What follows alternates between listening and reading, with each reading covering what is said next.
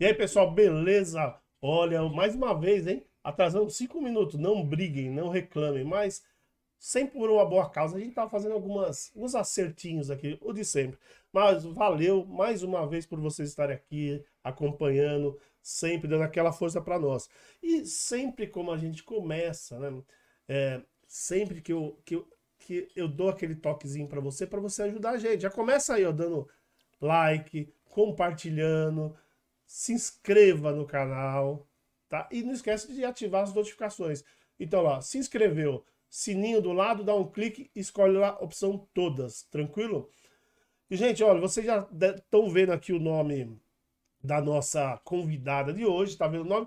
Mas se você só fala assim, qual é o assunto hoje? O que, que a Alice vai falar? O que, que é? Por que, que você não sabe? Porque tá, você também não acompanha a gente nas nossas redes sociais.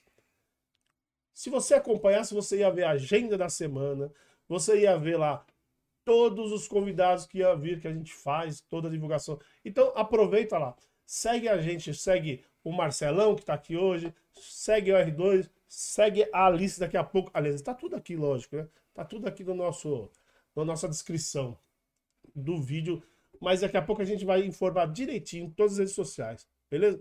E vamos aqui falar dos nossos, uh, dos nossos eu não vou nem falar muito hoje, Marcelo? No nosso sorteio. Não, não tem né? dois sorteios, né? Hoje não o vai nosso dar sorteio, tempo. gente, o nosso sorteio vocês já conhecem. Esse é um sorteio que está demorando um pouco mais, então você já conhece. Todas as regras desse sorteio está aqui na descrição. É a regra, a regra que vocês conhecem, já está lá na descrição. O sorteio dos dois copos de vidro e da chopeira. Beleza? A chopeira, só para vocês lembrarem, a a diretora vai colocar só o vídeo de como ela funciona aqui, ó. Só para você ver, aí você vai ver como que essa chopeira funciona, mas todo o esquema para você participar está aqui na nossa descrição e lógico também no Instagram, beleza? Mas hoje tem um sorteio para vocês que estão aqui agora. Você que está participando aqui hoje, você está assistindo, porque por que só para vocês? Porque é um sorteio só para esse episódio. Então vamos sortear hoje. Então você que está aí acompanhando, você tem que seguir o Instagram do R2 Podcast e o Instagram do canal das camisetas. O canal das camisetas. Deixa eu, eu pegar aqui. Deixa mais perto. O canal, é, não tem problema não. O canal das camisetas hoje é nosso parceiro aqui nesse episódio. Ele até mandou aqui uma para mim, né, que já estou até usando aqui, e uma para diretora aqui também. Ó, umas camisas umas estampas muito legais, cara. Tem muita estampa boa. Depois dá uma olhada lá no. Dá uma olhada lá no, no Instagram deles. Eu vou até deixar aqui, eu acho que pega. Não sei não pegar, editor. Você, você ele fala que eu vou ter que repetir isso mais vezes. No Instagram tem muita estampa legal. E aí, como que vai funcionar? Você se inscreveu no nosso perfil no Instagram, no Instagram e no perfil do canal das camisetas. Olha lá, é canal ponto das camisetas. Vá lá. Se inscreveu lá? a partir de amanhã, amanhã vocês vão ser sorteados e daí a gente vai entrar em contato com vocês e vocês vão receber a camiseta em casa, tá? Essa aqui já tem dono. Vocês vão receber outra camiseta. Vocês vão, vão entrar em contato direto lá com o canal das camisetas e vocês vão passar tamanho, tudo vocês vão combinar com eles, beleza? Então vamos lá, é para hoje. Então quem está participando hoje, quem está assistindo só ao vivo, você que está assistindo gravado, desculpe, mas só quem está ao vivo hoje vai poder participar. Beleza? Então vai lá. Canal das Camisetas, canal ponto das camisetas, se inscreve e no perfil R2 Podcast. Quem tiver inscrito nos dois perfis vai participar e amanhã pode levar. Gente, ó, lembrando, eu vou até, até, até deixar. Hoje é dia 7, tá? O sorteio, 7 do 7. O sorteio vai ser feito dia 8 do 7, amanhã. Então, se você está assistindo depois, me desculpe. Da próxima vez você assiste ao vivo. Tá bom, gente? Então, beleza. Entenderam? Se não entendeu, chat. Pergunta aqui qualquer coisa do, do sorteio que a gente responde na hora. E lógico, não esqueçam também de mandar perguntas aqui para nosso convidado, que nós vamos falar dela agora, né? Agora já, né? Já! Já! Já! Já! já. Uh, o diretor tá pegando um pouco a camiseta aqui, porque eu também deixei de um estado. Ah, então tá bom. Então Daqui que eu mostro. Quer que eu mostre? Eu vou deixar aqui, ó. E pronto. Vai trampar eu e o Marcelo. Coisa boa. Camiseta boa, resistente. É isso. Não, e eu vou te falar, ele, essa E é boa mesmo, viu? Essa É. camiseta é, eu é, já chegou algumas vezes, já usei algumas vezes, já lavei algumas vezes e não desbotou até agora. O tecido Então- muito então bom, gostoso. Bom. Não é a primeira vez que eu uso, aliás, é só quem acompanha aqui nosso podcast vai ver que Uhum. eu já apareci algumas vezes com ela aqui. Eu já vi. É, essa aqui, não, a diretora ainda não usou, tá novinha. Ainda ela nem tirou a etiqueta, ó. Olha que beleza. Eu ia pegar ela pra mim, mas obviamente essa camiseta É, não, não serve. cabe, não cabe. Mas Mas tudo bem. Mas beleza, deixar aqui mesmo, melhor, senão vai tampar. daqui. Então vamos lá. Bom, vou agradecer, como sempre, aqui o nosso parceiro, nosso amigo do, do canal, que tá sempre aqui. Marcelo Stefanoni, valeu, Marcelo. Sempre juntos, mais, uma, mais um R2 Podcast. Você que está acompanhando a nossa programação aí, se inscreva no canal R2 Podcast, youtube.com.br R2 Podcast. Se inscreva e ative também o sininho das notificações, que é muito importante. Estamos também aqui no meu Instagram, prof.marcelo Stefanoni, ao vivo. Deixa eu mandar um beijo aqui. Meus alunos, o pessoal também da Anguera que está acompanhando. Ah, Mari também tá aí, Ju, o Bruno, enfim, todo mundo. Que prazer mais uma vez estar aqui. E hoje a gente vai dar muita risada. E quando eu falo muita, é muita mesmo, porque Vamos, vamos, vamos. a convidada é. Ela, ela, ela- Ela já. Não, Terrível. Ela é terrível e ela É. já. eu vou até contar a historinha dela já já, mas primeiro, mas primeiro vamos ver a cara dela, né? A gente só fica os dois caras aqui, né? nossa, dois machos, vamos ver a cara dela. Aí o povo prefere que volta pros machos, é foda. É, e- A Alice. A Alice Jardim. a Alice Jardim. A Alice, já segue ela também aí no Instagram. A A Alice Jardim, comediante, atriz, professora. É, Cara, é. professora, mãe, que mais que você falou? Mãe. Motoqueira. Motoqueira. Uber. Não, Uber. viva, viva. Obrigado, Alice. Valeu. Obrigada, gente. Já acrescenta Seja todo, bem-vinda. todo o teu currículo aí, que a gente não sabia tudo isso. Quando o tema for Seja outro, pode me bem-vinda, incluir que eu Alice. desenrolo. E escuta, como é que eu ganho a camiseta e os copos? Brincadeira. Facinho. Vai que cola. Vai que cola. Facinho. Só conversar com o nosso amigo do canal das camisetas, com, com certeza pra você ele vai Ah, mandar. vai. Aê! Fácil. Era aquela da Dercy, porque eu já Deixa- curti toda a página deles e já escolhi minha roupa, De- louca. deixa, deixa, deixa ele falar assim, Ronaldo, você tá prometendo tudo aí. É, mas ele é gente boa, o César. É César, gente boa. César, nos falamos. É isso aí. É, ah, Gente, bri- rapidinho. Então, Obrigada demais pelo convite. Tô felizona junto. de estar aqui. Foi uma viagem, então estou muito grata por ter conseguido chegar aqui, pela recepção de todos. Obrigada, Prazer gente, te receber, verdade. em primeiro Obrigado. lugar. não, porque, Obrigado pela tua presença. Ah, Não, ela foi muito bem recomendada, né? vamos rir, que ele falou, Ah, então, mano. né? Foi muito bem recomendada. O, o- nós tivemos aqui o Rocha, né? Rocha Pessoa. E aí eu falei, Rocha, é o seguinte. Cara, já veio o Luan, já Ah, veio foi o você. Rocha que indicou ela? Foi, Então foi. vai embora. Ó, já veio, já veio o Jansen, já veio o Luan, já veio o Rocha. Meu, eu preciso. A gente precisa conversar com uma mulher e comediante. Só vem homem comediante aqui? Mas vocês sabem o negócio do Rocha, né? Grave. O quê? Fala. Rocha não é gente, não. Não é gente, não. Não é Ah, ele não é. Como é que você Não falou é. que não- ele também não vale uma pipoca? Não vale uma pipoca, vale Rochinha. A um. O Luan também não vale uma pipoca. Jansen nem se fala. É. Mas o Rocha é um querido. Eu fiquei tão feliz, agradeci demais ele. Não, e ele falou assim: não, ó, é o seguinte, eu vou, eu vou. Eu vou tem uma pessoa que é legal pra caramba. Então, ele falou, Não. ele falou assim, mas ela é doidinha, hein? Posso tirar o tênis? Lógico que pode. Ai, obrigada. Eu falei, eu falei assim, putz, põe de novo. Não, Não, mas tá cheiroso. Eu tomei banho ontem. Mas ela veio Ela tomou banho ontem, tá, tá três tranquilo. dias de metrô, tá cheirosa? Eu usei máscara. Ah, então tá bom. Tá vendo? Aí ele falou, ele falou, só que ela é doidinha. Eu falei, mas é isso que a gente quer. Blasfêmia, difamação. Mas a gente também, a é. gente também. É, vocês são bem normais pra andar com lá- rocha, é, né? a gente Tá também sujo é falando mal se lavado. liga, Então, Imagina. Não, mas, mas, mas, cara, mas então a gente queria uma mulher comediante aqui, porque é só macho que vem, só homem. Eu falei assim, Mas só por isso que eu entrei na comédia. É, Mari. Não, aquela velha história, sabe o que é? Não, mas isso é legal. Aquela- a gente só, só vê o lado, as histórias do lado masculino, a gente precisa É. saber. Mas tem diferença ou não? A gente vai saber tudo isso hoje. Vou contar pra vocês. Conta. Quero só ver. Então vamos lá. Primeiro, lógico, como sempre acontece aqui, a gente quer saber um pouco de você. Bom, antes de da gente falar do, do stand-up, né, da comédia em si, dos seus shows, queria que você contasse é, o que, que, que você fazia antes ou faz ainda, ou fazer que nem aquela pergunta que todo mundo faz assim, Você trabalhava antes? Não, eu vivia de luz, né? Fazia fotossíntese diariamente. Não, então. Aí, assim, tem a parte da arte na minha vida, que minha vida é toda arte, né? Eu sou filha de artistas, assim, e minha família toda é da arte, seja música ou teatro. Ou seja, estamos no Serasa. Aí a gente. é, minha família sempre foi da arte, minha mãe desde pequena ela queria fazer teatro. E, meu, eu tenho 40 anos.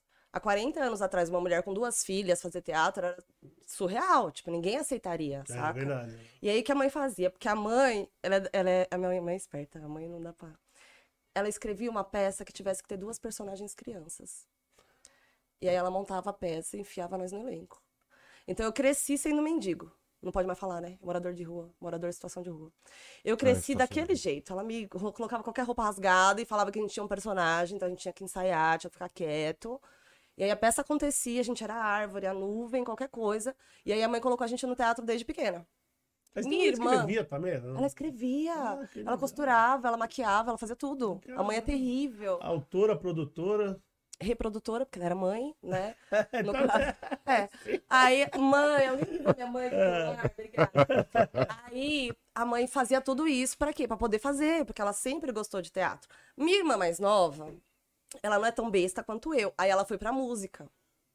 Né? Aí ela tá, conseguiu fazer uns shows, tá, umas coisas legais e tal. E por que que você não foi pra música? Então? Porque eu não tenho talento. É? Ah, A minha unha. Como que eu vou tocar violão, Brasil? Não tenho. Ah, você quer fazer violão? Quero. Tem que cortar a unha. Não quero mais. Mas A a voz, de passa. repente, alguém Não, toca. você precisa me ver cantando. Quer que eu canto? É mesmo, mas sua, e sua irmã canta Só bem pra caramba? Minha irmã canta bem pra caramba. A minha irmã, ela é so... E você não puxou nada assim. dela, pra sua irmã? Nada. Na voz, né? Não, alguém tinha que dar certo, né? No caso, foi a minha irmã. E aí eu peguei, quando eu era adolescente, vai, um pouco mais jovem que adolescente, fui pro teatro. Porque, apesar de ter crescido no teatro, eu era uma porta, né? Eu não falava, eu não, não queria conversar com ninguém. Hoje eu não mudei muita coisa, mas... e aí eu fui pro teatro, e aí só que era teatro da igreja. Sim, Tá. mas é onde tudo começa. Que é onde tudo começa. Onde eu comecei também. Gente, eu Ou na igreja ou na escola. Esse ano eu fiz o teatro da igreja também. É. Aí, tá vendo? Aí eu entrei no grupo, já estamos há 20 mais de 22 anos. A gente ficou parado os dois anos da pandemia, então são 22 é, fora a pandemia, seriam 24, um pouco mais. E aí comecei no teatro. E aí eu comecei a ter esse ciclo de amigos que são, assim, pra quem não conhece o pessoal do teatro, é basicamente o pessoal centrado, Você tá equilibrado. 22 anos fazendo papel de mendigo, é isso? Não, já evoluí. Menino, se eu te contar, você não acredita. Não, ela virou professora. É. Muito Ah, também. ainda, puta que pariu, pulei a parte da faculdade, eu estudei. Fui Oh, alfabetizada. caramba. fui alfabetizada, juro. Aí eu Mas estudei, como foi importante que ela pulou.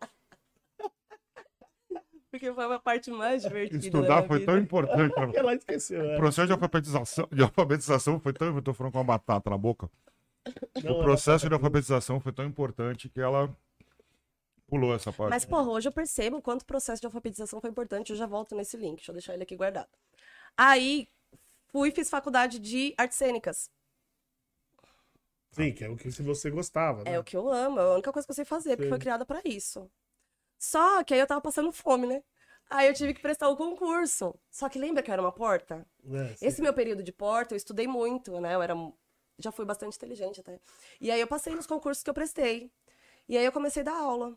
Não, mas agora você falou um negócio que me gerou uma dúvida. Defina a porta. Porta fica parado. Sim, mas no seu fala. caso, por que, que você, se achava uma porta? Porque assim, eu não conversava. Hum. Eu, assim, eu gosto ainda de ficar sozinha. Então eu preferia muito ficar sozinha. Tem uma festa na família, vai todo mundo. Eu, eu lavo a louça. Eu fazia qualquer coisa pra ficar em casa. Eu gosto até hoje É de ficar em casa. E o lance do, do stand-up hoje veio pra me ajudar bastante, porque eu saio de casa com o pretexto de trabalhar, porque eu encaro como um trabalho de, comprometimento, Claro. de, de responsabilidade de fazer as pessoas se divertirem Sem dúvida.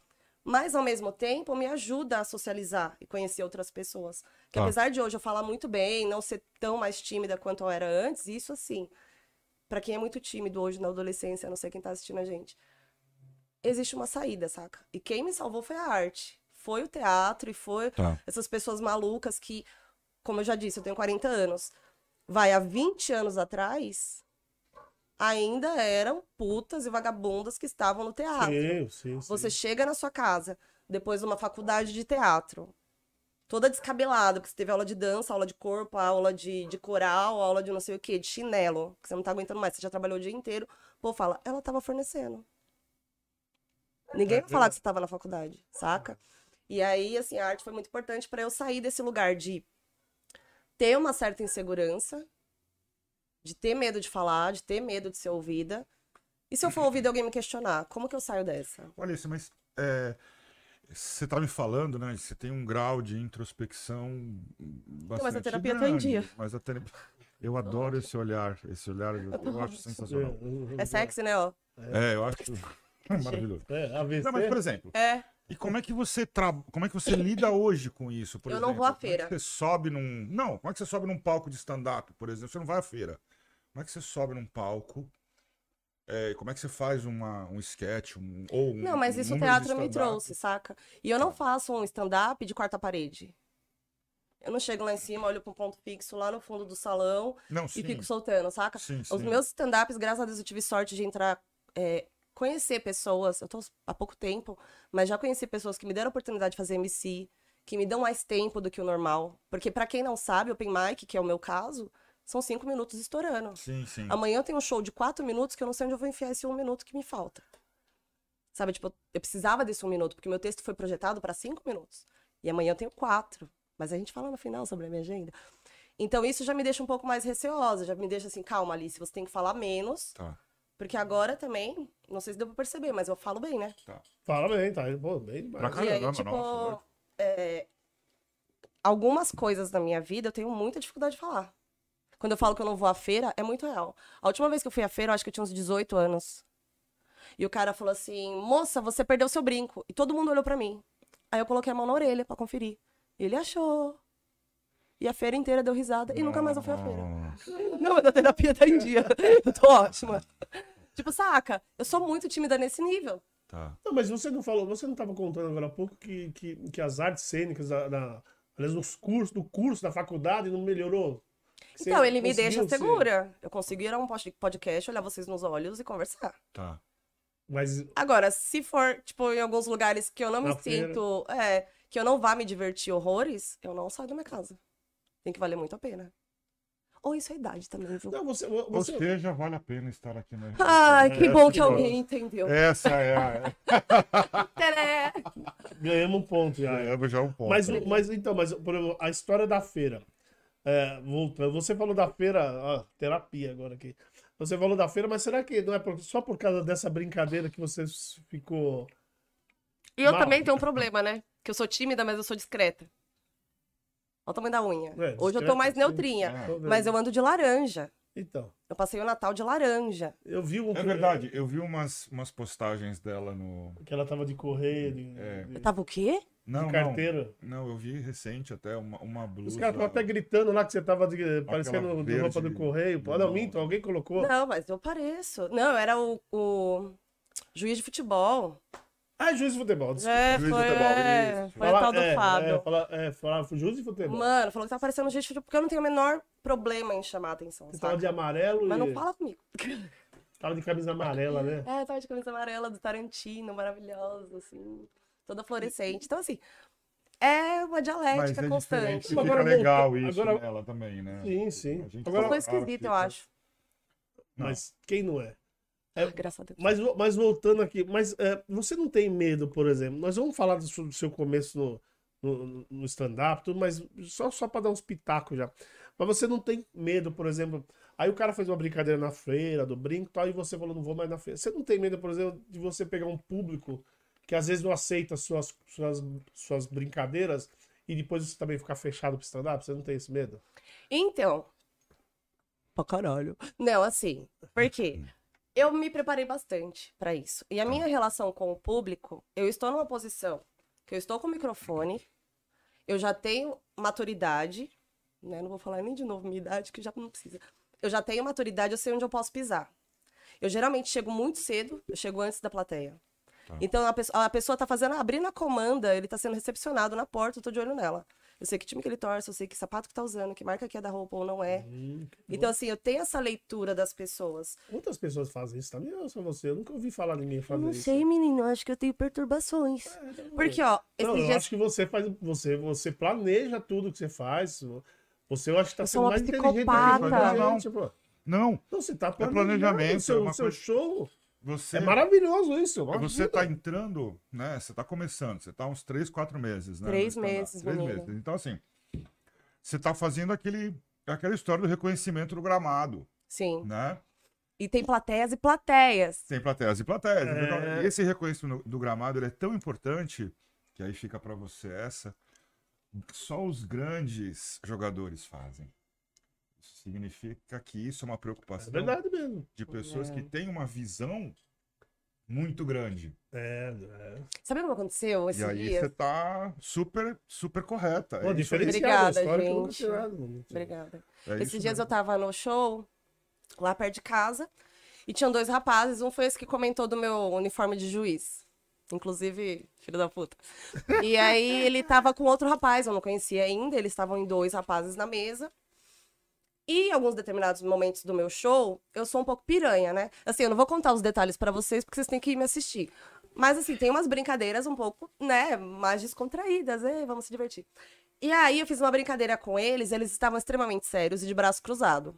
E o teatro me trouxe isso, dessa linguagem corporal, o que, que eu quero dizer Sim. e tal. Tava frio, ok, mas, porra, tava fechada a casa. Os dois assim pra mim. E aqui eu tava me incomodando profundamente. Minha visão periférica tava neles e eu conversando com o público. Tava fazendo MC aquele dia, não lembro. Os Mas caras eu não tenho tinham atitude. Os caras não. Não, eles estavam de frente pra mim, as Estátua. duas pernas estendidas. As duas pernas estendidas e eles de braço cruzado, de jaqueta e tal, sérios.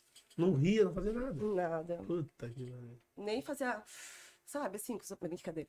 E eles estavam, tipo, frios. Aí eu falei, cara, eu vou ter que ir lá, senão eu não consigo continuar a porra do meu show. Aí eu fui e falei assim, e aí, lindo? É, não lembro exatamente como eu falei, não falei lindo, porque eu podia tomar um tiro. Vai que a menina dele tava no banheiro. E aí eu falei brincando alguma coisa pra ele. Eu falei, vocês estão. Você tá solteiro? Você tá sé... Ah, vocês estão sérios, eu acho charmoso. Tá até no meu Instagram esse, esse trecho. Ah, eu vi. Falei, vocês estão cha- sérios, acho charmoso. Mas pra ver se desmontava. Cagaram pra minha existência. Ele vai lá, Alice, foco. Eu falei, vocês são de onde? Trabalham com o quê? Não sei o quê. E os caras não falavam. Nem responder. Nada. Aí eu falei, você tá chateado? Você tá nervoso? Ele, eu tô apaixonado por você. Nossa. Aí é o momento que eu caí das pernas, né? Olhei pro lado, não tinha trilha sonora, eu mesma cantei. Eu falei, amado. Sabe, tipo, o cara, ele me desmontou. Então, assim, a impressão que eu tinha é que ele não estava nem afim de estar ali. Ele queria estar ouvindo a música que estava tocando antes, que existe isso hoje em dia, né? Se divide palco com músicos ao vivo. E ele tava tocando uma música ao vivo, eu entrei, o cara de repente não ficou satisfeito, tava chateado. E eu não posso perder o cliente da casa. Se o cara levanta e vai embora a hora que eu Claro. no palco, eu fico arrasada. Sim. Então tem esses tipos de rejeição. Outra coisa que rola muito com mulher, mas aí deu certo, virou meu brother, me zoou. Sim. Cara, O tal do Fábio. É, É. é. Não, Tenho trauma desse nome. Cadê o lenço? Elise, me traz o lenço. Troca de canal pra ele, Elise. Põe no Discovery History. Brincadeira, pode É falar. que você falou. Eu tô falando Fábio que você Você falou isso né, é. no Instagram. Você que o cara ele dele, se né? chamava Fábio e um cara que eu de repente saio de vez em quando se, chama, se chamava Fábio. E tava os dois no mesmo rolê. Putz. Não é fácil ser solteiro hoje em dia. É, tem eu que que você até falou, né, Fábio? Você vê, né? Tava os dois lá, então. É, eu achei que até que era uma brincadeira sua, mas tava mesmo, Fábio, lá. Que mal, hein? Mas você saiu Que legal, bom, obrigada né? por ter Não, tocado mas- nesse não. assunto. Mas você saiu legal nessa. Saiu- Não, é. Parada, não, não. E assim, o que me Você surpreendeu é que eles estavam. É, pelo amor de Deus. é do Chico esse texto que ele não veja. Que ele fala de portabilidade, trocar de macho e manter o nome. Mas, gente, portabilidade é um termo que serve realmente pra É isso. do Chicó Sim, mesmo. sim, É do. Chicó. Mas uma hora dessa era a melhor, melhor coisa que você tinha que falar ali. Foi, eu Você ia fazer tinha que o criar quê? um texto novo? Não, não dava, né? Não dava, Então, não. é. E o rapaz me surpreendeu, porque pra mim ele tava prestes a levantar. E virou meu brother. Tipo, a gente troca ideia até hoje, saca? Então é muito legal. As meninas, assim que eu comecei no stand-up, quem me seguir e tal, vai ver que era um outro perfil de Alice. Que durante a pandemia eu tive pessoas maravilhosas na minha vida, uma amiga dela. Uma Era amiga... Liz. Liz. É, já começa errado. Porque ninguém sabe meu nome, né? Porque a minha irmã chama Aline. Aí minha mãe me chama de Aline a vida inteira. que um nome só pra ela tá bom, portabilidade. ela troca de filha e Tá mantém o nome. Você falou que é do Chicó, sua mãe já tinha isso faz Não, o tempo. Chico tá aprendendo O com a minha mãe, meu filho. Ele deve ter assistido ela em algum lugar. É. E aí a mãe sempre trocava meu nome e tal, e cansei um pouco. A terapia tá em dia, louca. E aí, a- a- aí os meus alunos me chamam de Liz. Tá. Né? Porque ninguém me chama de Alice. Ou de professora. É o Alice ou Alice, né? E aí os pequenininhos se chamavam de Pro, mas agora eu dou aula pros adolescentes, então é pelo nome mesmo, e tá maravilhoso, eu não me queixo. E aí ficou Liz, Liz, Liz, vem aqui, Liz, não sei o quê. E aí coloquei no Instagram Liz. E não faço ideia porque eu tô falando disso agora. Eu perguntei. Quem a gente tava falando do quê? Ele perguntou. Não, eu perguntei, mas nós vamos voltar nesse. Não, mas antes a gente tava falando do quê? Não, a gente- não. Eu sou de peixes, eu esqueci. Não. Não, não, não, na verdade, a gente tava falando, justa- a minha pergunta foi a história da feira, você lembra? Não, Se essa você- faz é, 40 minutos já. Rô. É, então, se você não, não, tinha, não podia ter um problema, Ah, lembrei. Obrigada. aí você contou. Da relação com a plateia quando é eles te rejeitam. Isso, é. Assim que eu comecei, alguém falou assim, Liz, você como mulher, e pelo seu perfil no Instagram, você não vai agradar as mulheres da plateia. Por quê? E eu já passei por isso, eu já fui essa mulher. De o seu. Chega uma gostosa no palco. Hoje a Bruna Luiz não, porque a Bruna Luiz ela é gostosa, por exemplo, mas ela ganha no carisma. Sim. Se eu for gostosa e eu não. Não que eu seja. Se eu. Um exemplo. Se eu for gostosa e não ganhar no carisma, ninguém vai rir. Porque o cara que ele tá acompanhado por uma mulher, por exemplo, e meninas, me entendam, pelo amor de Deus, mas tentem se colocar no nosso lugar também. Isso não serve pra todas, tá? São algumas coisas que já aconteceram e as pessoas me orientaram nesse sentido. Se você não ganha a mulher da plateia, você sendo uma mulher, de repente da forma como você se veste, da forma como você se insinua, os seus textos, se você não ganhar essa mulher, ela não vai rir. E todo mundo sabe que quem manda na relação Quem vai dar as cutucadas? é a mulher. é. Se ela não der risada, o cara não vai rir. Ele não vai nem olhar na sua cara. Então, assim, os meus textos, eles são baixaria pura. E com todo respeito aos homens, porque eu gosto muito de vocês. Eu tenho até amigos homens. Mas é, tipo, zoando homem, saca? Assim, é de relações que eu já tive, que eu me fudi, mas que foram homens que, tipo, velho, não tinha como dar certo. Não, mas, mas, mas você, mas você falou que já foi essas mulheres. Essas Eu mulheres... já fui a mulher mas- insegura que vê uma outra gostosa, se meu marido ficar olhando e rindo pra ela, eu vou achar ruim. E você falou seu perfil. Mas no você, falou desse seu perfil tal. Do Instagram. É. Você, você acha que essas mulheres que vão no seu show, elas dão uma pesquisada antes no perfil? Será que é por isso que tá ficando vazio o meu show? Brincadeira. Não, acho que não. Tanto que hoje eu penso que as mulheres que vão, elas, cara, elas me chamam no direct. Chega no fim do show, elas me falam, cara, aconteceu isso comigo também. Teve uma moça que ela é do Rio, e a história que eu conto aconteceu com ela aqui no Guarujá. E ela me falou exatamente o lugar, assim, eu falei, cara, não acredito. Tipo, foi muito bárbaro. E aí o que aconteceu? Durante a pandemia, eu tive muito mais tempo de investir em Instagram. E eu fiquei na casa de uma amiga minha, Karen, lá de Itanhaém, amo vocês. E ela me deixou lá, cuidando. Cara, eu tinha internet, piscina e sol. Oh, que coisa chata.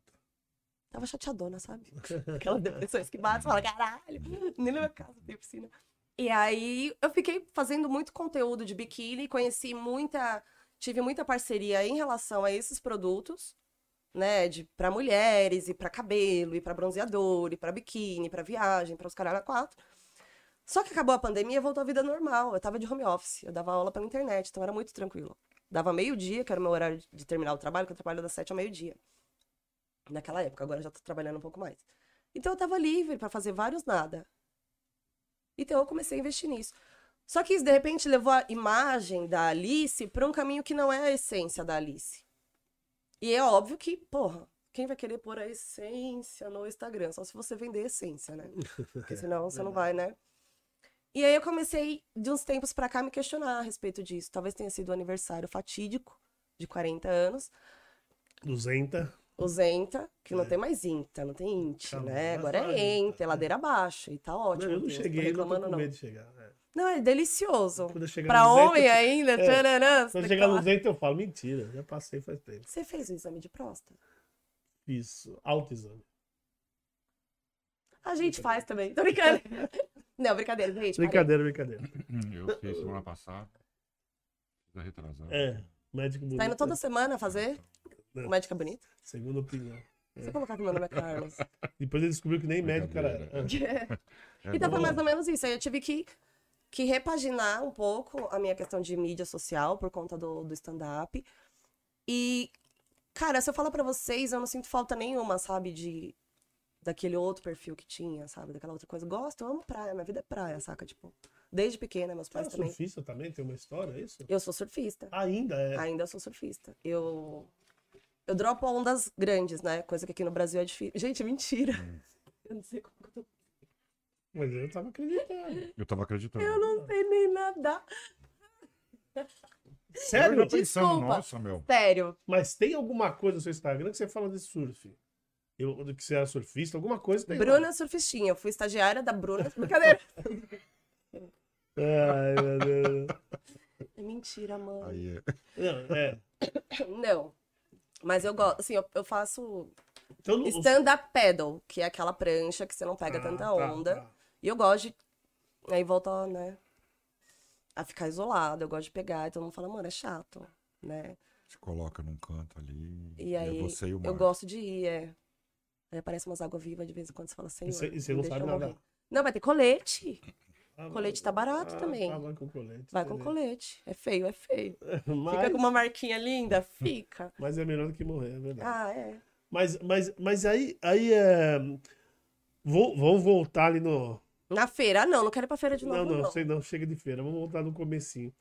É, e aí a história da motoqueira que você falou também, que eu queria saber essa história da motoqueira. né? Cara, foi um divisor de água. Não é só eu ia falar assim, não era mentira. É, então não é. Não, essa é verdade. Essa é verdade. Essa parte é verdade. Não nada de A mãe, É, coitada da mãe. A mãe sofreu muito, a minha é, mãe. imagina. E aí, eu precisava, eu trabalhava, dava aula, já dava aula, né? Que tinha feito curso técnico do magistério. Gente, magistério é um negócio que ensina a dar aula, existia há muitos anos atrás. E aí eu tinha feito magistério, já trabalhava no colégio particular, manhã e tarde. Só que a legislação pro magistério, eu acredito que até 97, não lembro. Obrigada, Rosineu Bauer. Ela cancelou a validade do magistério, então a gente tinha que fazer um... Pedagogia. É, pedagogia. Ou alguma outra disciplina para. Fundamental 2, uma licenciatura. Você é professor também, né? Ah, amigo, eu sei que é outro nível, tá? E aí a gente. Aí eu fui fazer faculdade. Eu falei, cara, eu preciso gostar de alguma coisa pra valer a pena eu fazer faculdade. Porque era uma puta grana, né? Daquela época que a gente tinha que pagar e tudo. E aí eu fui fazer artes cênicas. E aí eu assim, não dava tempo eu sair de Taipas. Gente, eu sou de Taipas, salve quebrada. E não dava tempo eu sair de Taipas, que era onde eu trabalhava também, que era próximo à minha casa, chegar na faculdade no horário e voltar Você de fez- Você ônibus. fez ECA? Não, Aquela. Não, não. eu prestei. Mas eu fui, falei miseravelmente. Mas tudo bem, não tem problema não. eu superei. Vocês estão tocando nos pontos sensíveis, já posso ir embora? Pegar meu sapato. É, Aí, não, não passei no ECA. Na ECA. Aí peguei e fui, comprei uma moto. Eu já era emancipada. Que meus pais, eles eram. Coitados, meus pais, eles eram bonitos. Eles, eles. Ah, eles tinham mania de criar filho dos outros, né? Eles criaram uma prima nossa, eles criavam todo mundo, morava lá em casa e tal. E aí era aquela fase que a meninada começou a engravidar com 14 anos, lembra? sei. Lembro, essa fase foi interessante. Vocês lembram? Gente, é real, tipo, É, teve uma fase. Agora a galera tá mais tranquilo, mas assim, teve uma fase que explodiu. Mas de aí as meninas já? terem. Não, ainda tem, mas eu acredito que hoje elas tenham mais recursos e conseguem tirar camisinha no posto. Quando eu tinha 14 É, anos, não é tinha nem é camisinha no, no- Como é que chama, gente? No display, sabe? Pra Ah, você sei, pegar. sei. Hoje você pega a camisinha no metrô, É verdade. mas nada de assédio. E aí você Não, você pega no posto de saúde, é de graça. também. E aí você tinha aquela fase, e o pai falou assim, ó, seguinte. A gente sempre foi muito pobre, né? Todo mundo vivia de arte, então era pobre. O pai falou, ó, o seguinte, vamos, né, a gente emancipou lá, bonitinho, cada um é dono do seu nariz agora. E aí foi quando o pai e a mãe separaram, e a gente foi morar numa outra casa, e eu já era emancipada. O que que eu fiz? Porra, eu tava fazendo faculdade, eu já devia ter uns 18, quase 18. Porque eu sou de março, então eu conseguia entrar antes nas coisas, né? E aí eu peguei e comprei uma moto. E a mãe morando lá, eu morava com a mãe e com a minha irmã, né? Aí eu cheguei. Chegou de moto em casa. Meu Deus. Aí meu namorado, que foi meu marido por 14 anos, querido, obrigada por tudo. Ele me ensinou a andar de moto. E a mãe maluca. A mãe, nossa, ficava doida nas calças. Imagina. E eu chegava, e eu, hoje, eu já sou, eu sou magrinha, né? Eu era só carne e osso, assim, pele e osso, saca? Eu era muito pequenininha, eu parecia uma criança de 12 anos. Cheguei Mas- em casa de moto. Hum, tá. Fala, pode falar. Não, não, não. Não, Eu vou, eu, vou- eu vou falar, mas termina aí. Aí a mãe tinha acabado de separar, não tinha casa própria, né? Hum. A gente morava de aluguel nessa casa. Aí cheguei na casa da mãe de moto, né? Que era, tinha uma garagem e tal. Aí eu tô entrando. Eu entrei bem devagarinho com a moto, porque ela não ia perceber que tinha uma moto. Ah, é. Não. Adiantou muito. É, isso Aí eu aí. entrei bem devagarinho, 11 horas da noite, saindo da faculdade já. Aí ela me abre o portão. E ela não fala palavrão. A alma dela tava gritando: Que porra é essa? Ela falou: O que é isso, Alice? Falei, mãe, eu preciso, porque eu preciso estudar, eu preciso trabalhar e não dá tempo. E é mais econômico do que pagar a condução. Ela, ou você mora comigo, ou você vai morar com essa moto. Caramba. Eu aluguei a casa em cima da dela. Ela ficou puta, porque eu tinha que deixar. eu tinha que deixar a moto na garagem dela do mesmo jeito. E outra, não mudou nada, porque ela tava vendo você todo dia de moto pra lá pra cá. Todo dia, coitada da mãe, ela devia receber indenização do Estado. Porque, ah, não deve ter sido fácil ser minha mãe, não. Mas, cara, ela é bárbara, Mas, sabe? mas, vo- mas você era de boa, isso que eu ia perguntar aquela hora. Você era de boa na moto, você não era aquele que saía dando grau, fazendo racha, não, de Que boa. isso? Eu sofri um acidente que eu fiquei sem andar um ano. Aí, Eu era bem É, então tranquila. tranquila. louco. Ó, eu tenho cicatriz Aí. aqui, ó. Eu quebrei a bacia dos dois lados. Aí. Eu fiquei um ano sem andar. Você vê como a Pode mãe, pôr a o pé mãe na tem mesa? razão. Não, é coisa Pode, rápida. Pode ficar, Eu tenho pode, tatuagem das marchas da moto. Ah, Isso tá. aqui eu fiz na cadeia, lá na ô, Elis, não sei se pegou. Pegou, Elis? Quer que eu levante? Eu sou atleta também. Olha lá, tem mesmo. Tem mesmo a tô me tatuagem. E assim, eu sou maluca por moto até hoje. Por que que eu parei? Por causa do Você acidente. sofreu um acidente que você ficou um ano. Não, porque eu tenho um filho de 13 anos. Ah, Aí eu tenho que falar pra ele que é coisa ruim. Então faz 13 anos ensinando de moto. Ou não? Não, aí já é também muito. Aí eu pedi demais. Aí já é pedir demais, não. Quando eu vendi É. a minha moto, meu filho tinha 8 anos. Ah, até então ele não entendia muito. Mas, é- mas você não tem medo dele ter startado? Ele ficou até, oito- até os 8 anos de idade, ele conhecia a moto lá. Será que ele ter startado alguma coisa de motoqueiro nele depois? Pode ser que sim, eu acredito que sim. Ainda não, porque eu vi que ele foi pra praia com o pai dele e aí eles estavam, ele tava pilotando lá. Não, mentira, conselho tutelar, louca, eu tava sonhando esse dia. Mas talvez eu tenha sonhado que ele tava pilotando já com o pai dele, num, num lugar muito tranquilo e seguro. E ele não gostou. Mano, meu filho não fala palavrão. A gente é muito o contrário da geração anterior, né? Assim, embora eu seja Tá. muito parecida com a minha mãe, eu reconheço isso. É, mas eu- ele não- Mas, mas- mas antigamente, a- a- antigamente nossos pais por exemplo, eram tudo muito calmo. Ah, depois os, é, depois você- eram os doidos. Depois, É, o não, mas, é- não, mas é o que eu digo, pai, não pai direto. Eu digo, "Ô, então, você quer mais, por exemplo, os pais, os nossos pais, porque meu pai também, minha mãe também nunca foi muito quieto. Mas meus avós eram. Meu pai era louco. Depois eu, veio eu mais Pai ou menos. Louco. Ah, Louco de pedra. É, hoje, oh, hoje, hoje com 80, 80, 81 anos, ele tá calmo que você fala, ah, não era É assim. sertralina? Não, Vocês tomam É. sertralina? não, também não. Vamos- Eu também não, eu falei só por curiosidade. Não fala, nem sei o que é isso. Eu li numa revista. Não, mas eu agora, agora voltando aqui, por que. Não, mas Diz por que? Rivotril é bom. Mas Fala, dá muito sono, né? Sertralina também. Falam muito. É, tão ferrado. É, mas é, e, e por que que você escolheu ou como você chegou no stand-up? Foi por que que você falou assim, putz, eu quero Porque eu gosto de praia. Aí eu peguei a prancha.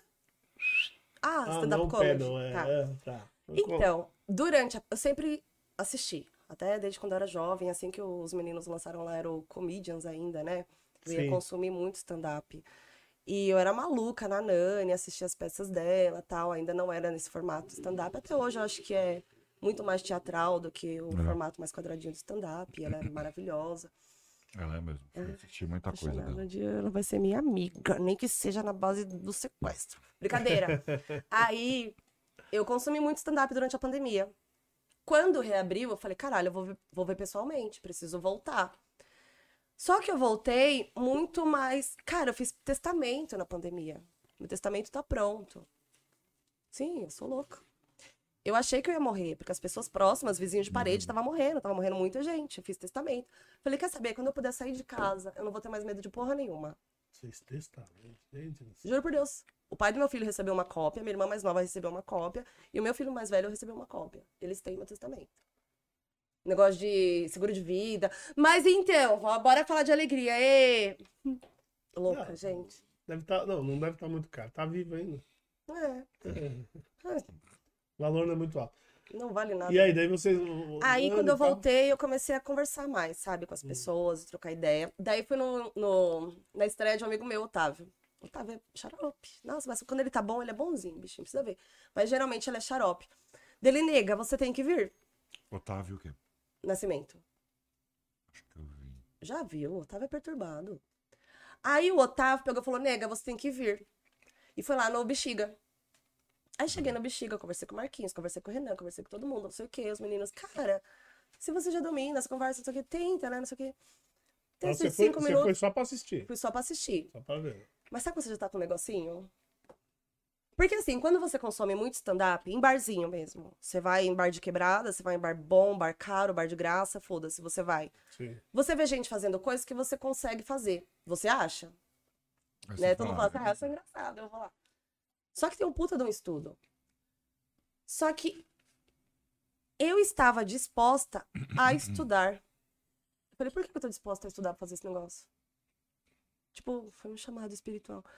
E aí eu comecei a pesquisar, comecei, a pesquisar canais, a Carol Zócoli, o Ilan, que eu não conheço pessoalmente, a Carol eu encontrou- encontrei com ela no, no Beverly, o próprio Fábio Lins, que eu consumo muito o conteúdo dele, os meninos, enfim. E aí eles ensinam muitas coisas. Eu falei, cara, como que eu tô precisando fazer outros cursos? Que o professor não pode parar, a gente tem uma certa cota de curso para cumprir. Eu preciso fazer outras coisas. E o que me faz pulsar, o que me faz acordar feliz, me faz dormir feliz e realizada é estudar stand-up. Não digo nem ser famosa, não digo, sabe, eu quero estudar, eu quero aprender, eu quero fazer bem. E aí eu comecei a estudar isso e quando. E aí eu fiz 40 anos, né? Também foi uma viradinha de chave. E aí quando eu me vi pronta, aí o Otavinho falou: Ó, vai ter tal show em tal dia e você vai, foda-se. Aí colocou meu nome, me colocou nos grupos e aí eu fui. Prime- Minha estreia foi no Beverly e foi muito legal, assim. Mas você foi Lá preparador? é muito legal. Eu estreiei na semana que o Will Smith deu um tapão no Chris Rock. Sei, Tava sei, tranquila também, uma semana boa pra Uma semana boa. É. Tava que- frio fudido em São Paulo, a casa Com medo de tomar um vazia. tapão também. E eu falei, velho, eu vou apanhar. Ainda mais com o meu texto. Não, então, Você chegou- isso, Ah, tá. é, é isso que eu É, falar. eu ia perguntar aí, vai. Não, eu- então você já foi preparado. Preparada, na verdade, né? Você já foi preparado, já foi com texto tudo. Não foi com a cara. Não tem como, gente. Eu, tem pessoas que eu conheço que falam, cara, eu vou fazer stand-up também. Eu falo, faça. Faça que no país que nós vivemos, se a gente não der risada e ter um pouco de criticidade, de ter um pouco de conteúdo, a gente não vai pra lugar nenhum, né? Já não vai assim. Então faça, só que você estude. Quando eu falo pra você fazer um grupo sozinho, anotar as suas ideias, gravar os áudios, quando eu falo pra você pegar um caderninho e anotar as suas ideias que você vai esquecer, hoje eu esqueci uma ideia que eu tenho certeza que era boa. Falei, essa eu não posso esquecer. Eu cheguei no metrô e falei, como que era mesmo? Entendeu? Se tivesse anotado, não tinha passado por isso. E você tem, em respeito aos seus colegas, em respeito aos comediantes que vieram antes de você, e em respeito do próprio público, e principalmente do público, você tem que estar preparado. Tem que ter estrutura do seu texto.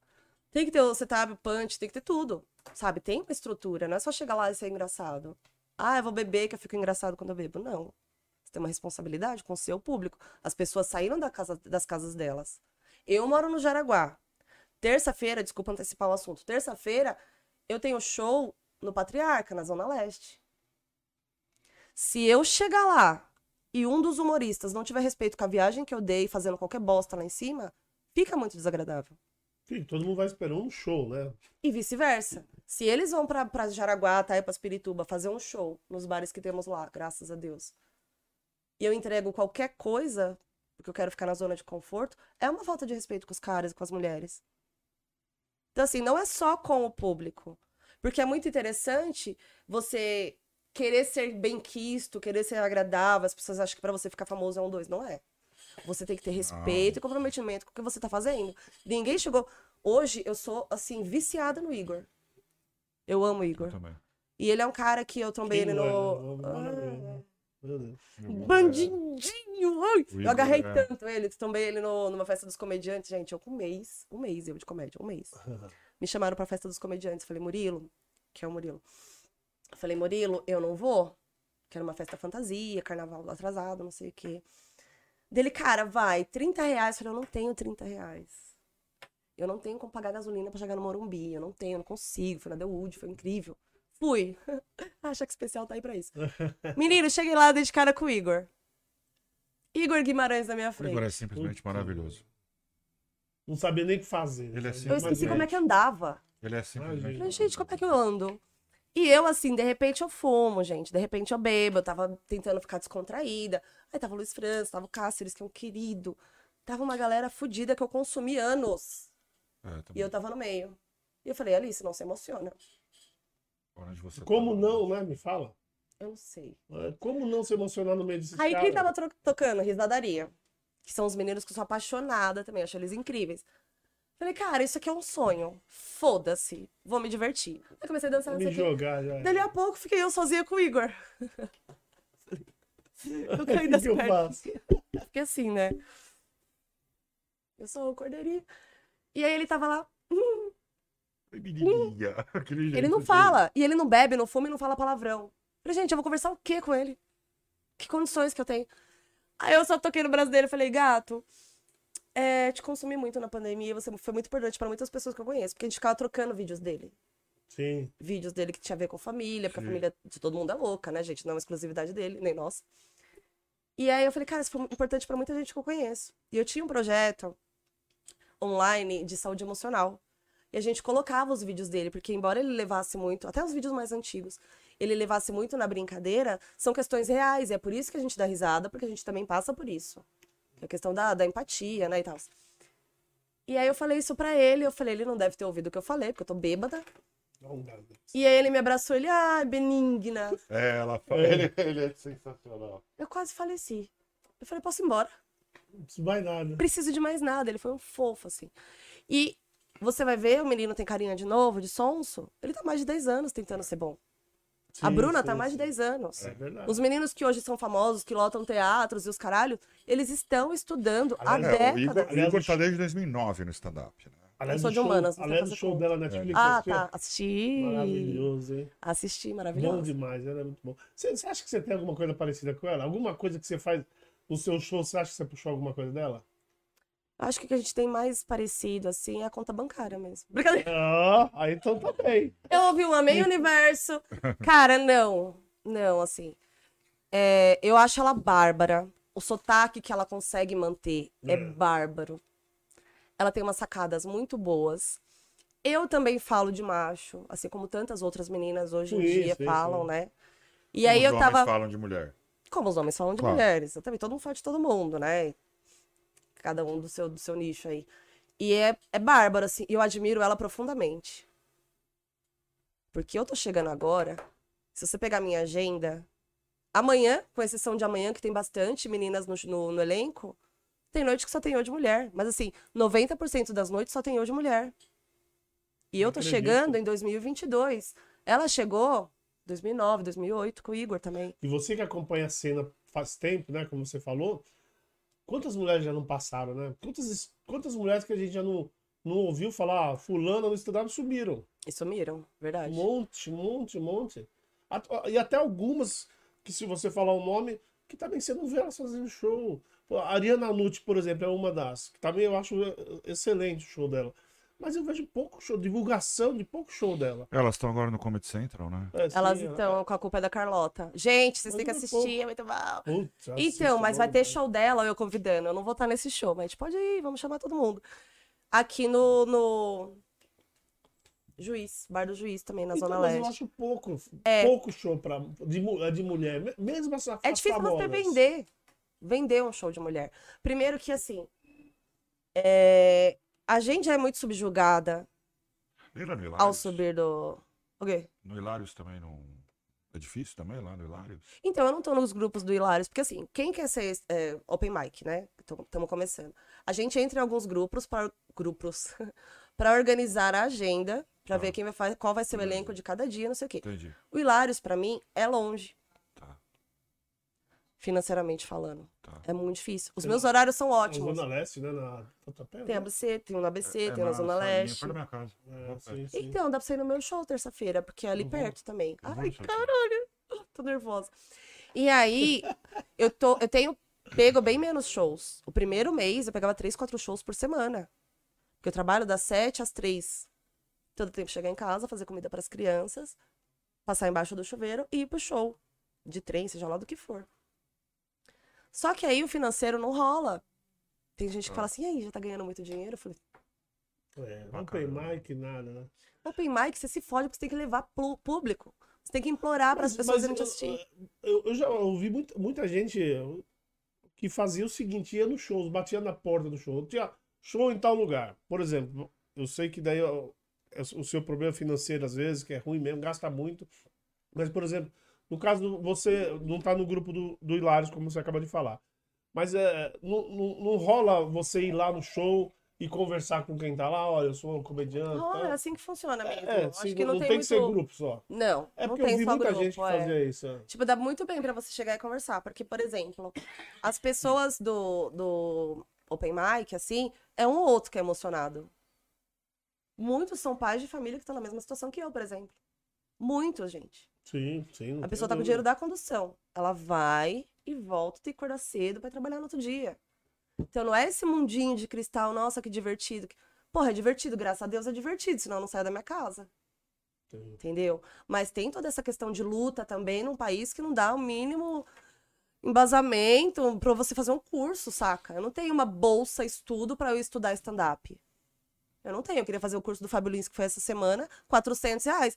Falei, no país que vivo hoje, não vou nem mencionando certos nomes. Professor aí. Professora, mãe solo, com dois filhos pra criar. A minha prioridade é gastar esse valor em tal curso? Infelizmente, não consigo. É, não dá. Não dá, é verdade. Entendeu? Então a gente vai por outras vias. Muitos meninos, eu digo meninos porque 90% são meninos, eles passam materiais que eles conseguiram, que eles compraram, e a gente vai dividindo. Porque não é todo mundo. E tem gente boa pra um caralho. Tem muita gente boa. Continue, continue. Peraí que eu já vou fazer. Tá bom, tamo aqui conversando. Vai lá. Então, Então, fala. Não, então, é, eu, fico, eu gosto muito, assim, de ver, principalmente é, stand-up com, com mulheres, assim, porque eu acho que vocês têm umas sacadas muito legais, assim, às vezes até muito mais inteligentes.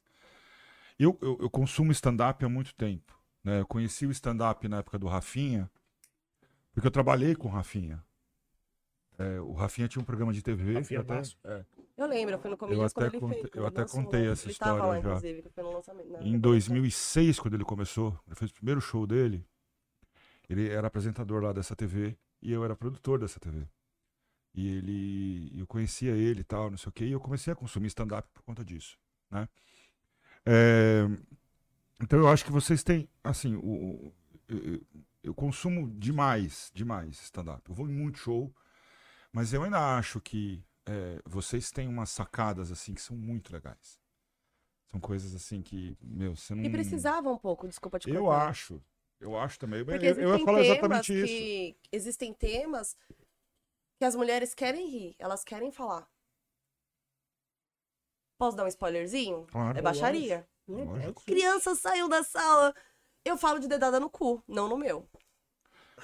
Meus alunos que estão aí no Instagram assistindo, sai, desconecta aí. Eles são pequenos? Os meus têm 14, 12 anos. Não, 14. Ah, tamo junto. E aí, Japinha, as fala meninas Japinha. caem da cadeira de rir. Porque elas não estavam esperando. E geralmente eu vou no, no perfilzinho mais Barbie, né? Delicadinha, patricinha, não sei o quê. Quando eu começo a falar de dedada no cu, de boy gritando, as meninas se racham. Saca? Porque elas são coisas que elas passam. E existem muitos tabus, e isso tá numa outra gaveta, beleza, tem tabu sobre o corpo masculino, sim. Tanto que na minha escola eu tenho um projeto de, na parte pedagógica, assim, eu tenho um projeto de é, meditação e inteligência emocional. 95% são meninas. Que os meninos não se sentem no direito de chorar ainda. Homens Sim, é, ainda é. não choram. Homens não podem sentir prazer em determinados Sim. pontos do corpo.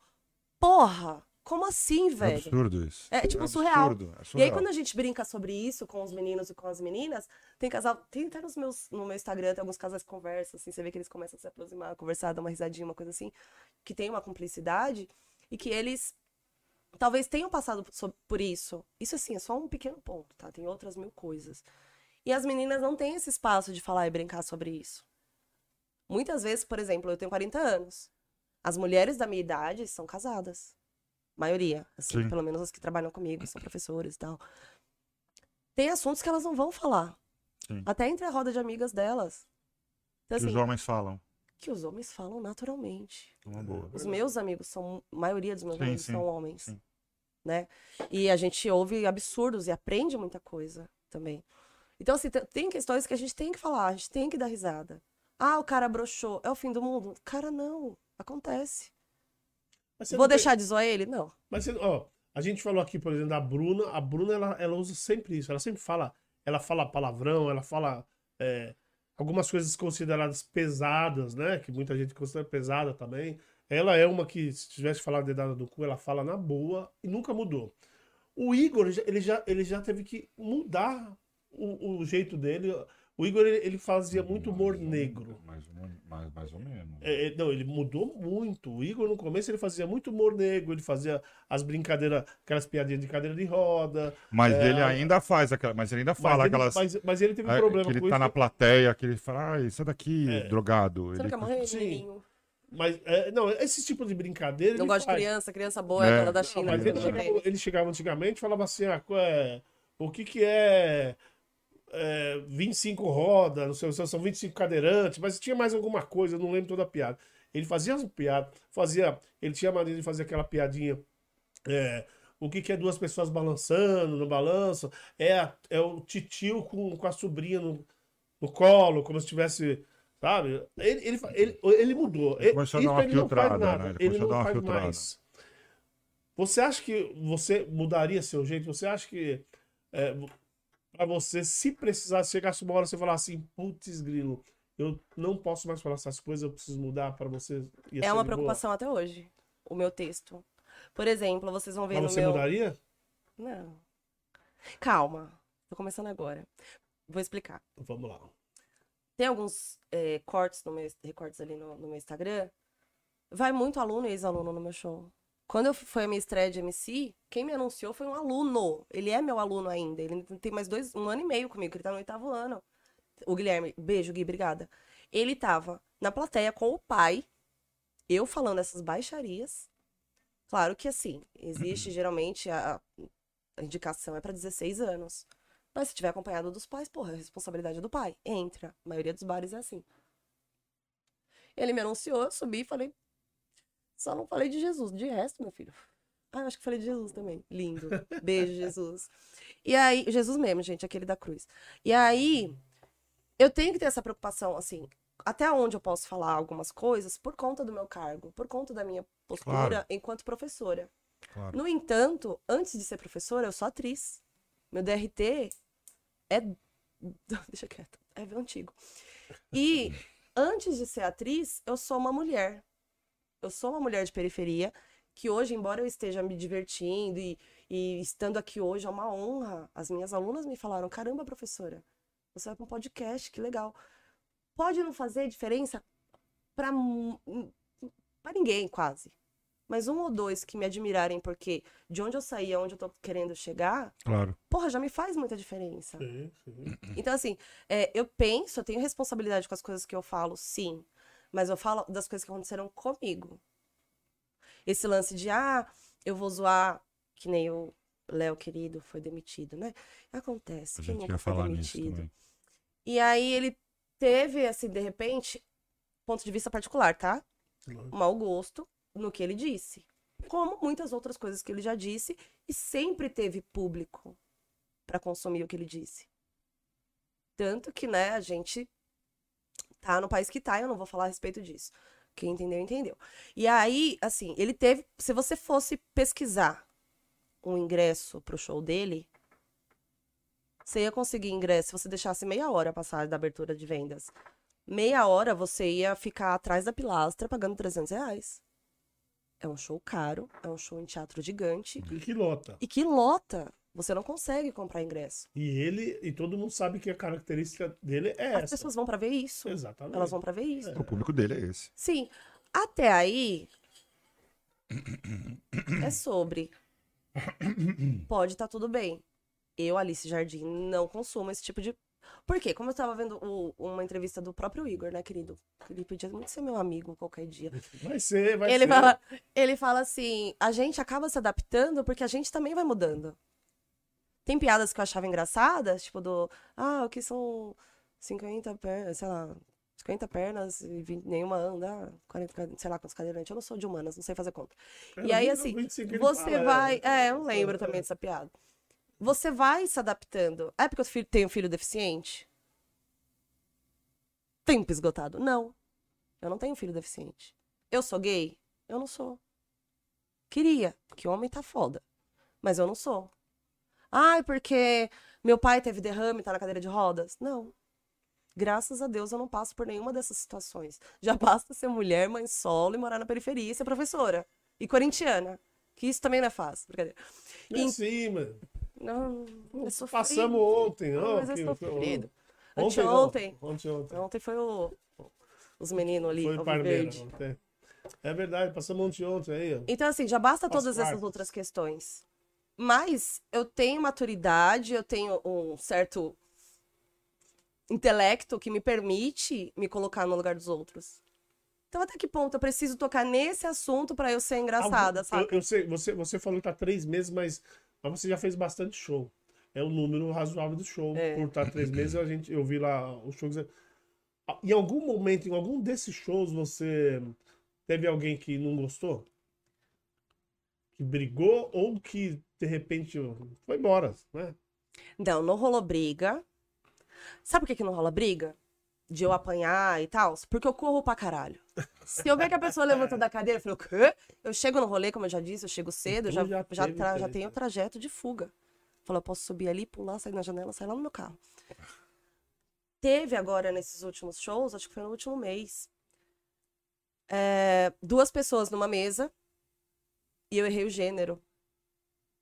Tá. Eu falei, vocês duas são amigas? Dois. A minha cara.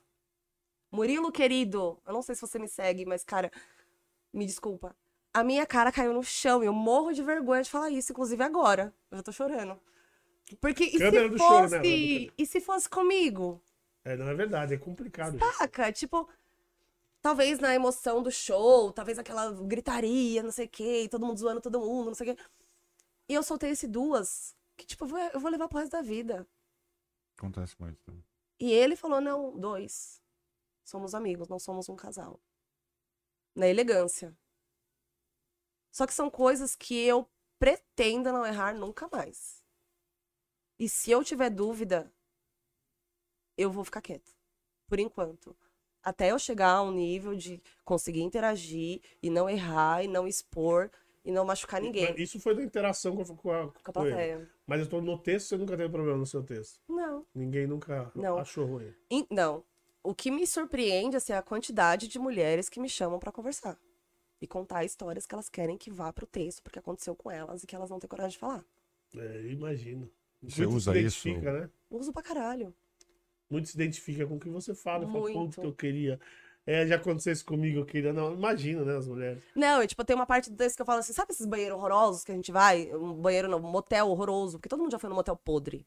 Esses motéis que você tá sem dinheiro, ou a pessoa não vale que você gaste mais. E aí você vai nesses motéis horrorosos, que você tem que dar, ligar o chuveiro, o chuveiro dá choque, você tem que ligar o cotovelo pra você não tomar choque, não sei o quê. E o banheiro é horroroso, a hidro é podre, você tem que deixar a hidro fervendo duas horas pra limpar, porque, né, é questão de saúde pública. E aí, é uma senhora, uma senhora, ela me chamou, ela falou, menina, teve um dia que eu tive que pôr uma bota pra ligar o chuveiro. Nossa. Porque Senhora. uma senhora me falando isso. Eu quase caí das pernas. Ela, menina, ela falava baixinho, toda contida, educada, delicada, feminina. Menina, eu tive que pôr uma bota pra ligar o chuveiro, porque me deu choque. E eu falei, será que eu já posso rir? Porque, cara, ela tá falando tão discretamente, ela me falando tete a tete, ao vivo, Mas você, mas você não pensa em usar esses. te- esses Então, essa parte meio que já tava. Mas que nem anteontem, foi a cabele... minha cabeleireira, foi ontem. Não, eu tô falando o texto da senhora. amor. A senhora contou exa- exatamente o que você contou Essas agora. histórias que você ouve. Sim, dá pra usar tudo. Isso é legal demais. Dá pra usar tudo. Eu cheguei na minha cabeleireira ontem e ela tinha acabado de derrubar um iPhone rosa novíssimo dentro do vaso. Nossa senhora. que- Ela gritava e a gente, gente, o que tá acontecendo? Ela teve um ataque, recebeu um nudes, ela recebeu um print, né? O que aconteceu? Aí ela me sai do dedo do banheiro assim, ó. No iPhone! Ai, eu juro por Deus, eu tava lá ontem. Ela. Eu falei, Ah, eu não vou falar o nome dela aqui, gente, tô arrepiada de nojo. Nossa Juro por Deus. Senhora. Ela, porque eu. E ela babava assim, ó. Isso não é normal. Eu falo, Deus, se eu não usar isso no meu texto, porque o senhor me colocou aqui hoje nesse horário. Nossa Sabe? Eu tive que colocar tudo no texto, porque é surreal. E existem coisas surreais e, nojinhos que acontecem na nossa vida que também são coisas de mulheres. Existem muito nojinho que é muito particular da mulher, que eu lanço no meu show e as meninas se Mas, seu- divertem. mas no seu texto, é, basicamente, é só é, algumas coisas que você viveu? Ou você, a- já no seu texto hoje, já tem algumas histórias que alguém Me deram? contou? É, Tem. Sou Ah. besta? tem já? Tem. Eu testo. A galera riu, eu falo, é isso aqui que eu vou usar. Não, porque sabe, o Jansen, quando veio aqui, ele, ele, ele conta muito da família, né? do- Dos filhos, da mulher, essas coisas. E eu perguntei pra ele assim, meu, nunca deu problema? Sua, sua, sua filha, por exemplo, nunca brigou, seu filho nunca brigou? Eu falo, pai, putz, que ele conta o dia que pegou a- a- os filhos transando, conta. O marrom também expõe a Vo- família inteira, né, gente? Eu falei, nunca teve problema? Ele falou que não. Ele falou só que no caso da filha, que ele, quando descobriu que ela tava namorando, ele, ela pediu pra dar um tempo. Aí um dia ela falou, pai, agora você pode contar. Aí ele depois botou no show, mas ele já tava até com o texto pronto. É. E você não tem problema ainda com ninguém? Você não acha que pode ter também um problema com alguém? Não, porque a maioria das coisas, por exemplo, ir em. Um exemplo, tá, gente? Ir em motel podre, todo mundo já foi. É bem genérico. Mas alguns detalhes Mas que as pessoas da me dão. por exemplo, se você con- contar. Ah, ela me autorizou, eu gravei. Ah, é? Eu gravei. Eu... Ai, gente, eu não posso falar o nome dela. Adriana, beijo, querida. Aí eu falei, Dri, posso gravar? E ela foi contando, ela foi fazendo, ela contou outras histórias maravilhosas. Eu fui gravando, que ela autorizou. Eu falei, preciso ter isso como prova. Sim, Vai sim. que um dia dá muito certo, né? Eu preciso estar. Mas, cara, é bárbaro, porque as pessoas, elas são engraçadas. O ser humano, ele é engraçado. Na verdade, como que eu vou dizer isso, pai? O pobre, ele é engraçado. Você pegar os países que são muito ricos, eles não são tão engraçados quanto os países mais ferrados. Eles não se divertem tanto quanto os países mais ferrados. Nós aqui, na linha do Equador, a gente tem Brasil, a gente tem África, que é povo que gosta de dançar, é povo que gosta de se expor. Você cai na rua, você dá risada, você finge um desmaio, você faz qualquer coisa. Você só não vai disfarçar levantar e fingir que nada aconteceu. Não, você aproveita seu momento. Porque é uma característica desse nosso povo, saca? Então as meninas, quando elas me contam, elas não querem que eu leve pra casa. Elas querem que eu coloque no texto. Porque elas não estão dispostas, elas não querem fazer isso. Mas elas sabem que isso funciona. E que isso acontece com outras mulheres, e por isso essas outras mulheres também vão dar risada. Se você me contar uma coisa assim, ah, eu estava no meu iate e de repente o Alfred desmaiou, eu vou falar, puta, quem é Alfred? Porque não, me, não tá na minha vida, não é a minha realidade, saca? Então, quando você é, oferece isso para as pessoas, e as mulheres, elas são muito generosas. E voltando lá atrás, no meu rolê de imagem, de não sei o quê, eu tinha. Eu fui preparada, de repente, para chegar vendo também as mulheres como potenciais arquivais. Potenciais inimigas. Eu ia pro meu show. Eu tenho que me preparar para ser rejeitada. Sabe quando que isso aconteceu? Nunca. Chorei. As meninas foram bárbaras comigo. Abraçado. Abraçaram. Nem Da vai, plateia, do elenco, as meninas. A Paula Simões, que é uma moça que já tá há muito mais tempo que eu na comédia, ela me chamou pra esse show de amanhã, que é com o Fábio Lins, que pra mim é muito importante, humildemente falando, eu me sinto muito lisonjeada de estar nesse show. E, cara, ela me chamou, não foi nenhum dos meninos que vai estar no elenco. A Jéssica, que é uma menina que tá no rolê com a gente também agora, começando junto, ela é uma menina que quando abre um curso, ela me manda. Saca? Então, essa visão de que mulher que é tudo. Existe uma outra que ainda não entendeu qual é que é o rolê, mas as mulheres estão se abraçando muito mais nesse momento. Mas saca? de repente elas não, não pegaram essa visão que você falou mais cedo, da dificuldade de das mulheres crescerem dentro da, da comédia stand-up, da dificuldade que, que as mulheres têm lá dentro. Elas, elas falaram, putz, a gente tem que se abraçar e agora, e quem estiver chegando, abraçar pra, pra gente, pra poder ajudar a em- a empurrar junto. Sim, É, eu acredito que sim. Eu fico um pouco. É que são muitas questões, né? E como eu tô no meu lugar de fala, eu vou falar. Fale. Você ser mulher e você sair à noite pra ir trabalhar com comédia é um rolê que o pai do seu filho talvez não entenda. Como assim você vai ter que deixar com a sua mãe? Como assim você vai ter que pagar sua vizinha pra olhar seu filho pra você ir pra um bar? E vamos deixar de ser hipócrita. Quem estiver assistindo. Ah, o povo fala. Mas é daquela, é daquela questão do tabu também. Tem muito né? tabu, tem muito tudo. Por que, que para um homem é tranquilo? E em contrapartida, porque eu sou dessa que eu gosto de, né, eu fico em cima da cadeira para ter outro ponto de vista, eu não consigo ver os meninos como meus inimigos também. Os homens. Eles me apoiaram pra um caralho. Todos eles. Ah, mas queria te comer. Não, não queria. Queria apoiar mesmo. Queria apoiar. Fala, cara, você tá chegando? Vem. A Se merda der sempre errado- É né? legal, né, meu? Pensamento, ah, quer te comer, ah, quer te comer, não é nada disso. Mas Não é nada isso disso. também é tabu. É. A O cara, às vezes, tem medo de te é oferecer- amor. Você vai fazer um show em Guarulhos. Você mora no Jaraguá. É só São Paulo inteira. Só. De distância. E eu não tenho jatinho ainda. Helicóptero também não. Então, o cara, ele tem vergonha. Ele não quer te comer. Ele tem vergonha de oferecer o apartamento dele pra você dormir porque ele não quer que você entenda errado. Tá. Deu pra entender? Entendi, Deu, tranquilamente. entendi. Ó, eu não vou te chamar pra dormir na minha casa Entendi, porque você pode entender entendi. errado. Tranquilamente, tranquilamente. Então, assim, Entendo porque eu como dificulta as passei relações humanas, sabe? Não é? parecidas. É a, essas a, a, Cris, a Cris Paiva, né? Cris Paiva. Sim. Ela conta umas histórias parecidas.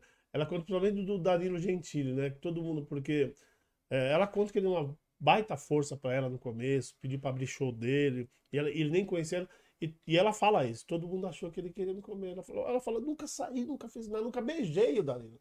Mas todo mundo É achava tabu, é a imagem de Que que é- a mulher que que ele conseguiu queria comer, não, ele coisa queria É. conseguiu porque deu pra alguém. É, sempre tem E isso é, machismo, né? esse é o pensamento, eu pessoalmente eu abomino esse tipo de pensamento. Eu acredito. Mas é o pensamento que, infelizmente, acaba, até, podemos falar isso, acaba até norteando uma sociedade.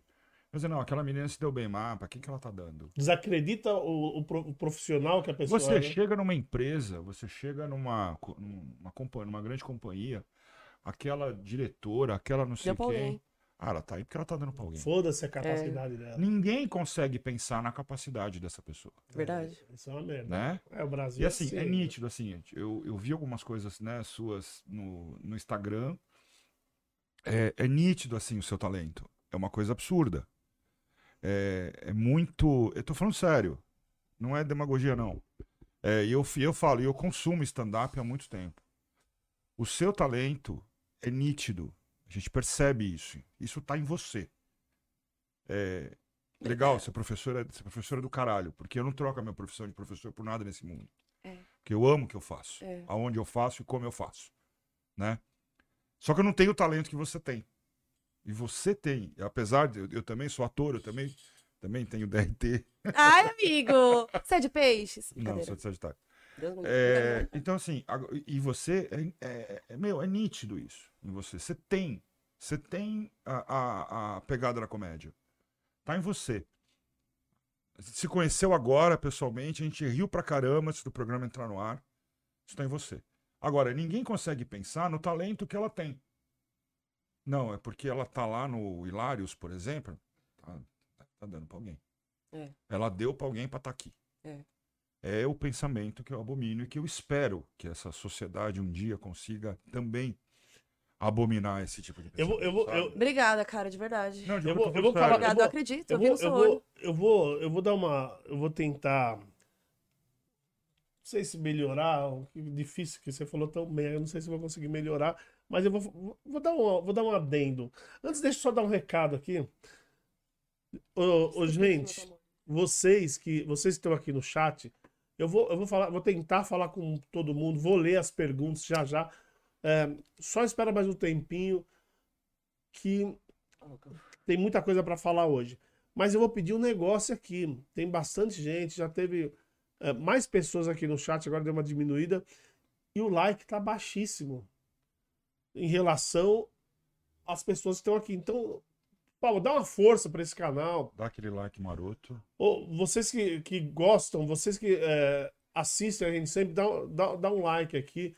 Vocês que gostam da Alice, vocês que querem que é, esse podcast da Alice vá longe, todo mundo veja, para ajudar até o, o trabalho da Alice, dá um like, compartilha. E daí todo mundo vai ver, a, vai conhecer a história dela, vai ver que ela não é só aquela pessoa do palco, não é só aquela professora, não é só aquela mãe. Ela é uma boa profissional do humor, que nós vamos falar já já mais isso. Então, por favor, dá um like aí que ajuda, porque daí a- a- o, o YouTube vê a gente, já coloca um pouco mais pra cima o vídeo. Então dá essa força aí, gente. Então vocês estão aqui, eu já já eu já vou ler tudo aqui. E também, Mas dá uma você- força, se eu, se eu te cortar, pra gente poder também, pra, pra gente aqui no, no R, pra gente hoje, eu já me... É nós, é nós. Isso. Pra gente aqui no R ao quadrado, trazer mais conteúdos, Sim. né, é, parecidos e tal. Então dá uma força aí. Nós estamos numa onda, tem, tem mais humorista. Já fechei com o Celso Júnior, que é um cara excepcional, imita não sei quantas vozes, foi campeão do, do Multishow, prêmio Multishow de humor. Ai, que Um cara muito bom demais. Já tá fechado também, vai ter mais um humorista. E tem mais humoristas aqui que eu tô negociando. Ah, e, gente, vocês também que estão aí assistindo a gente, não se esqueçam do sorteio de uma camiseta do canal das Eu vou ganhar. camisetas. Essa aqui já tem dono, tá? Então nem fica de olho que essa aqui é da diretora, o nosso amigo lá do canal das camisetas, canal ponto das camisetas, né, lá no Instagram, mandou aqui para a diretora. legal. Mas se você quiser uma camiseta, eu vou falar de novo o que eu falei no começo para quem não escutou. Eu comprei, é, ele me mandou essa camiseta, eu comprei, olha que mentira. Ele me deu essa camiseta já faz ah, mais de um mês. Eu já usei diversas vezes e continua com tecido bom, não desbotou, tecido é bom. Então você, se quiser comprar, lógico, chega lá no, no canal ponto das camisetas e tem, putz, eles têm touca, é, camisa com touca, tem, tem muita coisa, tem muita coisa lá. Manga comprida, manga curta. Então dá uma olhada lá. Mas se você quiser ganhar, é só você seguir o nosso perfil no Instagram e o perfil do canal das camisetas, canal ponto das camisetas. Vai lá no Instagram e é só você seguir os dois perfis, que amanhã, amanhã, lembrando, amanhã vai ser dia 8 do 7. Amanhã, você que tá vendo gravar, desculpa, não- depois do dia 8 já foi. Aniversário da minha É, amanhã, dia 8 do 7, vai, já vai ter o sorteio. Aí você eu vou entrar em contato com vocês, vocês vão receber em casa, beleza? O pessoal da, da canal das camisetas vai entrar em contato com vocês e você vai receber em casa. Então vamos lá, gente. Vocês estão aqui, além de dar o like, olha, vocês não estão dando like, se inscrever no canal, não sei ainda, vou ver depois, compartilhando, ativando as notificações e tudo mais. Então não se esqueçam. Beleza, gente? Ó, vamos ver. Quer dizer, deixa eu perguntar para a diretora aqui, porque as- a- esses dias, a semana passada, eu falei assim: tem pouco like, aqui tava mostrando um número e tava outro. Quantos likes aí, diretora? Vamos ver. Vamos ver se o, o YouTube tá me dando uns. Quantos? Não, então, aqui já tá aparecendo 7. Cada um. A outra vez tá aparecendo 7, aí fui ver, tinha 15. Agora sei lá. Mas vamos ver. Vamos aí, gente. Ac- Acelera, não esquece. Dá uma força. Todo mundo. Vocês já estão aí mesmo, é só clicar no like. É, é rápido. Deixa eu chamar o povo do meu Instagram, pode? Lógico. Povo do meu Instagram. Seguidores queridos, maravilhosos. Quem quiser sair da live aqui e acompanhar pelo YouTube, ajuda nós também, tá bom? Que aí dá um like lá, o YouTube joga lá pra cima, vem mais mulheres, vem mais comediantes, vem mais tudo. Perguntas. E as perguntas também que a gente vai colocar no ar. perguntas lá no chat. Aquelas que estão acostumadas a mudar de quinta-feira, manda lá pra nós. Beijos. Deixa Chegou eu mais ver. gente aí. Vamos ver se tem uma perguntinha já. Só pra gente já ver. Pra ver que nível que tá. Putz, Não, a resposta Deixa eu não. ver, deixa eu ver aqui. Não, tem, tem pergunta que eu já vi aqui. Só ver uma pergunta aqui. É, é, tem uma aqui do César. Ah, o César estava até aqui agora, que é. Aí, é parente, tá aqui mesmo nome, falar. Ah, que César Jardim, maravilhoso. É, César Jardim tá aqui. É, é, já falou, já falou, mas é, é, ele tá perguntando assim: qual a sua opinião a respeito da demissão do Léo Lins? Você já falou, mas também ele faz uma pergunta que eu acho que é até uma pergunta padrão quando vem comediante aqui, que é o seguinte: deve existir, um limite para a piada? Limite do humor, o que, que você acha do limite do humor? Eu acho que vai de cada um. Porque, como eu disse a respeito do Léo Lins, eu não tenho certeza de como foi essa demissão, porque ele não me ligou. Ele não conversou comigo, a gente não Vai, conversou depois Ele disso. deve estar em depressão. Ah, talvez não. Ele não vai mudar o jeito dele. Ele já deixou isso claro Não, ele nos tem- livros, em todo o material Ele tem dele. show em Fortaleza que abriram mais um dia. Então, Abriram Sim, mais uma verdade. data, É. porque não mudar. tinha. Não é uma pessoa que vai ser cancelada, não vai. Tipo, foda-se, é o jeito dele. E as pessoas que consomem têm que estar ou não felizes com essa escolha, saca? Eu tenho os meus limites. Eu, Alice Jardim, eu tenho os meus limites. Como eu já falei pra vocês. E se fosse comigo, seria divertido? Tipo, até que ponto é divertido? Eu tenho necessidade de falar a respeito disso? Realmente? Eu preciso falar sobre isso? Se fere alguém, se. Mas isso é meu, saca? Tipo, eu, tenho muita dificuldade de falar não, por exemplo. Não. O que é péssimo. Mas eu tenho. Então eu sempre me coloco no lugar do outro. Eu posso fazer, eu consigo fazer pela pessoa? Dá pra fazer? Dá. Vou lá e faço. Entendeu? Eu tenho muita dificuldade. Eu tento achar um jeito de, de não machucar as pessoas. Me fodo muito, mas acontece. E qual que é o meu limite, Alice? Se eu quero falar, por exemplo, eu tava na cabeleireira que eu falei com vocês, e a gente tava falando sobre deficiências, até porque eu trabalho com muitas crianças deficientes, você também provavelmente. E existem casos e casos que acontecem com pessoas deficientes que são engraçados.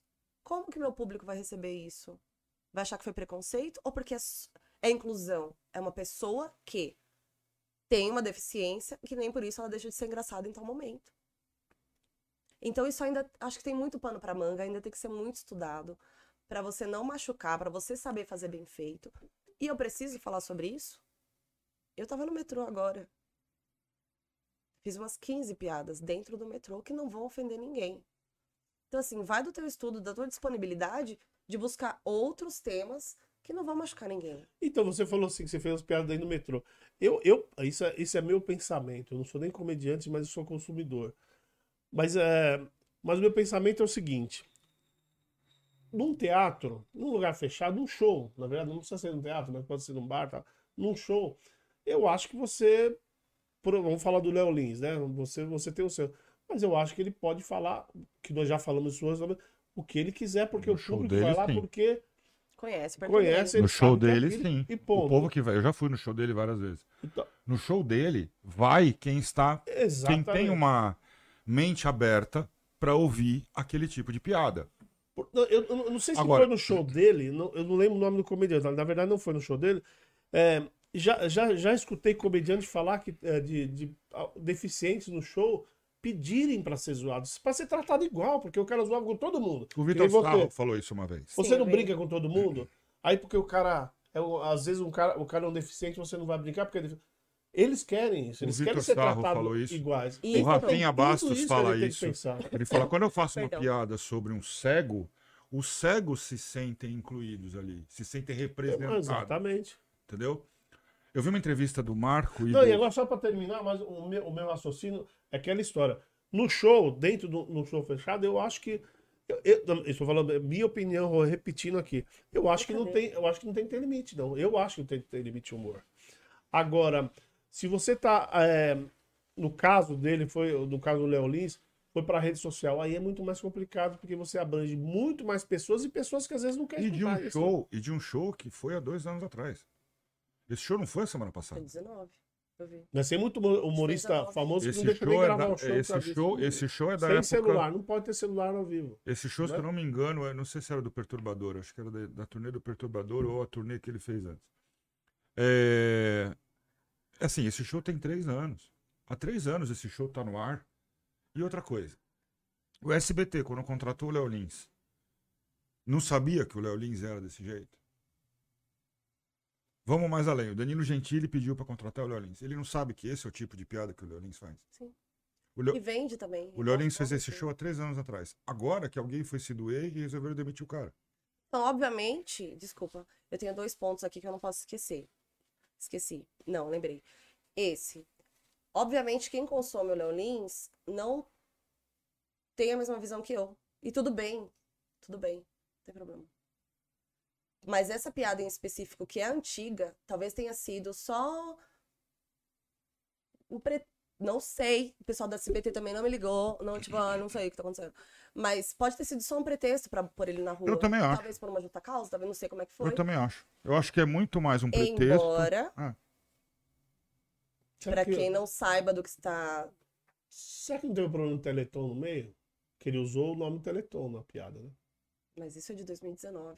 Mas Agora que eles estão 2019 vendo, demitiram saca? agora. Então, mas é que agora que apareceu. E é um show que agora tá lá que- há três anos. Não, Não, não, não, agora. Esse show tá Não, lá há três anos. sim, não, não, sim, desculpa. Agora que apareceu pro público, eu digo assim, agora que. que, Não, que- só apareceu Não. porque ele foi demitido, não tinha aparecido antes. Não tinha aparecido Ele esse show. tinha Esse show poder. está Ah, lá. né? Esse Ah. show está lá há três, está Eu há achei três anos no YouTube. a Não. comoção foi porque foi alguém Esse show, agora. esse show está no menina. YouTube há três anos. Dois anos, três anos, esse show tá lá.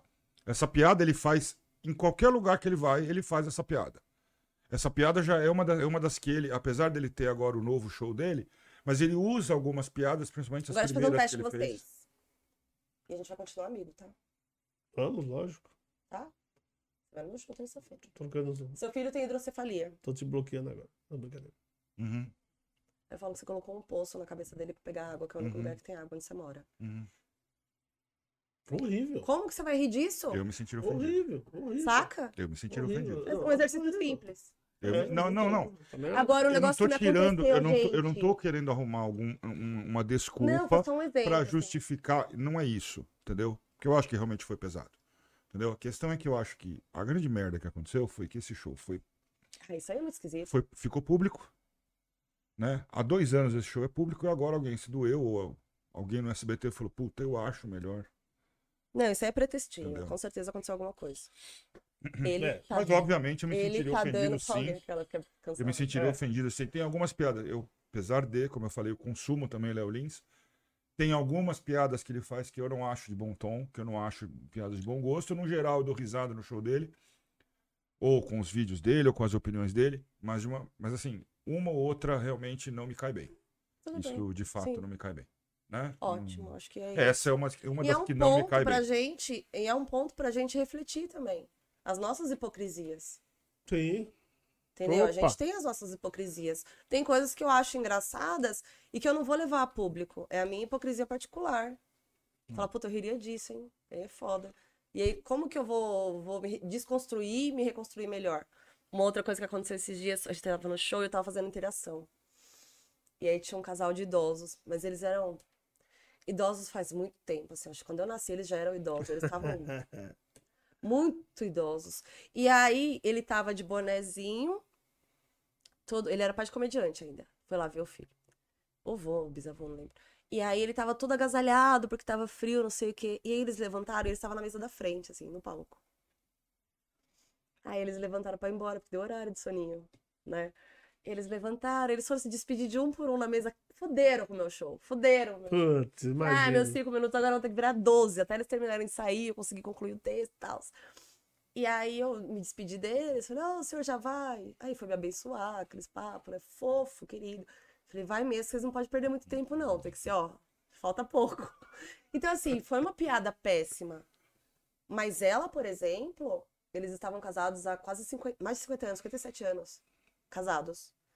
E aí, das coisas que eu falava, que pra mim foi uma novidade, fazer um texto baixo pra uma mulher idosa daquele jeito. E ela estava lúcida, dando risada, participando. E eu falava, dentro do meu texto, falava, a senhora já fez isso? Ela, ih! Falei, amada, Ontem. a senhora tem que me dar as- o conteúdo do show. Pensou, é. Sabe? É Eu ontem. senti que eles estavam dispostos a participar do show dessa maneira. Sim. Então eu me senti à vontade de fazer. Então é um outro ponto que a gente tem que também avaliar, sabe? Se tá disposto, beleza. Agora, se a pessoa não tá disposta, que nem o Fábio lá não tava, ele tava de braço cruzado, achei que ele não estava disposto ao show, de repente também o foco dele fosse outro, no caso eu, ele vá. tem uma outra linguagem. Então a gente tem que sentir isso. É, porque, porque você, tem, você tem essa dificuldade, porque aquele negócio, quando você vai num show do teatro, por exemplo, a pessoa vai pra assistir você, o cara vai focado no show. Mas você falou que você tem essa dificuldade que às vezes tem um, um músico antes.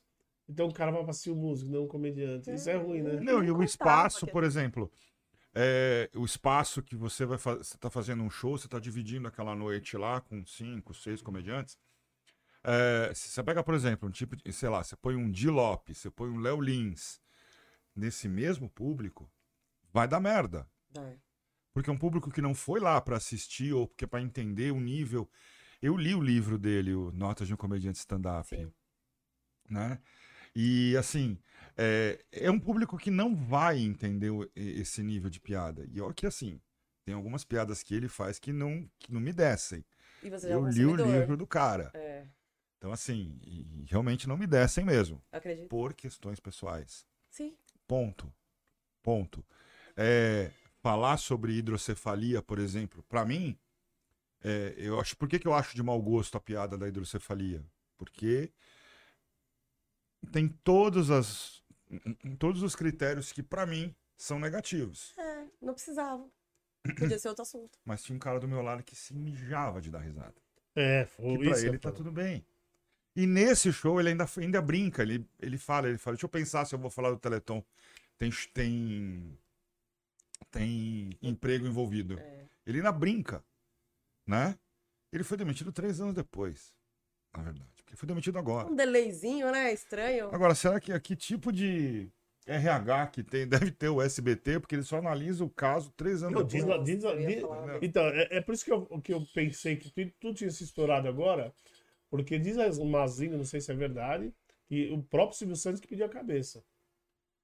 Diz aí que eu escutei falar que foi o Silvio Santos que, que escutou essa história, não sei Mas como eu falo de novo, mas três anos depois. cabeça. É, então, mas Aí, a minha cabeleireira, Rê, beijo. Ela falou assim que parece que um dos netos ou bisnetos do Silvio tem essa situação. Ah, tá vendo? Então pode ser. Então, enquanto não mexeu, não sei. Não, mas tá? é o que Porque diz. o é, Silvio sim. também é outro que, nossa, nossa agenda nunca bate. Então, enquanto não era com a minha família, tudo bem? É. Assim, pode não ser esse caso específico, mas geralmente nas nossas pequenas hipocrisias, enquanto não é comigo, tá Tudo tudo bem, bem. mas a piada já tinha sido feita. Então, mas ele ficou sabendo agora. É, exatamente, no caso. É. Pode ser, Pelo menos pode é não diz, ser. que a gente tá aqui, aqui, aqui a gente tá no achódromo, a gente também não tá. É, Deixa eu ler aqui. Eu achei, Leia. eu achei que foi um Vamos pouco de na- com ele, na verdade. Mas também acho eu te que ele. entendo. Porque todo mundo já sabia. Porque, assim, isso é uma coisa que já estava. Eu achei estranho, eu falei, mas mas isso foi agora? Ó, Pegar o show pra ver. Falei, cara, eu fui nesse show. Esse show foi há três anos atrás. Agora que os caras estão brigando por causa disso. É, muito esquisito. Cara, fogo. Vamos pro chat aqui. Olha, você vê, ó. Você vê como. Ele disse que é seu aluno, Thiago Pereira. Sei, ele. Ele tá aqui desde as 10 para. Tá vendo? A gente atrasou um pouquinho.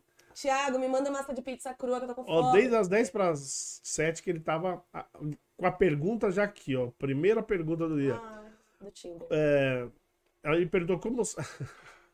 Seu aluno. Como. Não, não é não. não pergunta não é do, do Tinder. Ele falou assim: como saem as piadas? Como se abrir para falar da vida. É, como se abrir para falar da vida? Que ele põe Liz. É, Liz. É, É, que ti, foi- querido, maravilhoso. Então a história, ele quer saber como saem as piadas e como. Como, como faz para se abrir na vida aí. Porque você abre Ah, eu e fala penso tudo. que- sabe? Quando você tá bem resolvido com você, é aquela coisa de você cair na rua e tropeçar Uhum. e disfarçar, ou você dá risada. Então, quando você tá bem resolvido com você, as coisas acontecem na sua vida, você vai dar risada. E por que você vai ter vergonha de contar uma coisa claro. que é natural? E melhor ainda, é uma coisa que acontece com outras pessoas o tempo todo. Então tá tudo, assim, sei lá, pra mim é muito fácil, sabe, falar dessas coisas que acontecem na vida, tipo. Mas eu acho que tem que ter um nível de maturidade pra você falar isso, porque tem muita gente que não consegue. E as pessoas que me um contam essas histórias é uma- também, elas não Não conseguem. conseguem expor. Elas Não. contam pra você, pra você expor, que elas sabem que você não vai colocar nomes e nada disso. Ou você vai, no pior dos mundos, falar, aconteceu comigo uma situação assim, assim, É. assim. Tanto que eu sempre Tem falo que que um aconteceu comigo, mas as meninas sempre me autorizam a contar as coisas, sabe? E tem coisas que aconteceram com pessoas da minha família que, se eu contar, são excomungadas. Mas o que aconteceu com você? Tem algumas coisas assim que você. Que você fala assim, putz, isso eu não posso contar de jeito nenhum. Ainda não. Nada. Você conta tudo. Que Eu aconteceu tenho com mais coisa ainda pra contar que aconteceu comigo, com pessoas que já foram assistir meu show. Tipo, o cara sabe que eu tô falando dele. E dá risada. Porque, assim, graças a Deus também, a gente. Com a idade, óbvio. Eu me relaciono com pessoas também muito maduras de, de acontecer, se acontecer isso, eu falo, cara, eu preciso. Cara, isso aí vai, vai virar texto. Porque é engraçado. E a pessoa fala, cara, desculpa, mas tá tudo bem, pode, pode postar, mas era- pode, pode usar como texto, mas não foi nesse sentido que eu queria que acontecesse. Tipo, eu não fiz pra ser engraçado, aconteceu. Então, Se você se esforça também pra ser engraçado, quê, fica muito automático, fica muito artificial. Mas você não tem medo do, do- do seu, do seu show um dia com os textos que você faz? Você não tem medo de cair no YouTube amanhã e dar algum problema? Ou você acha que não dá?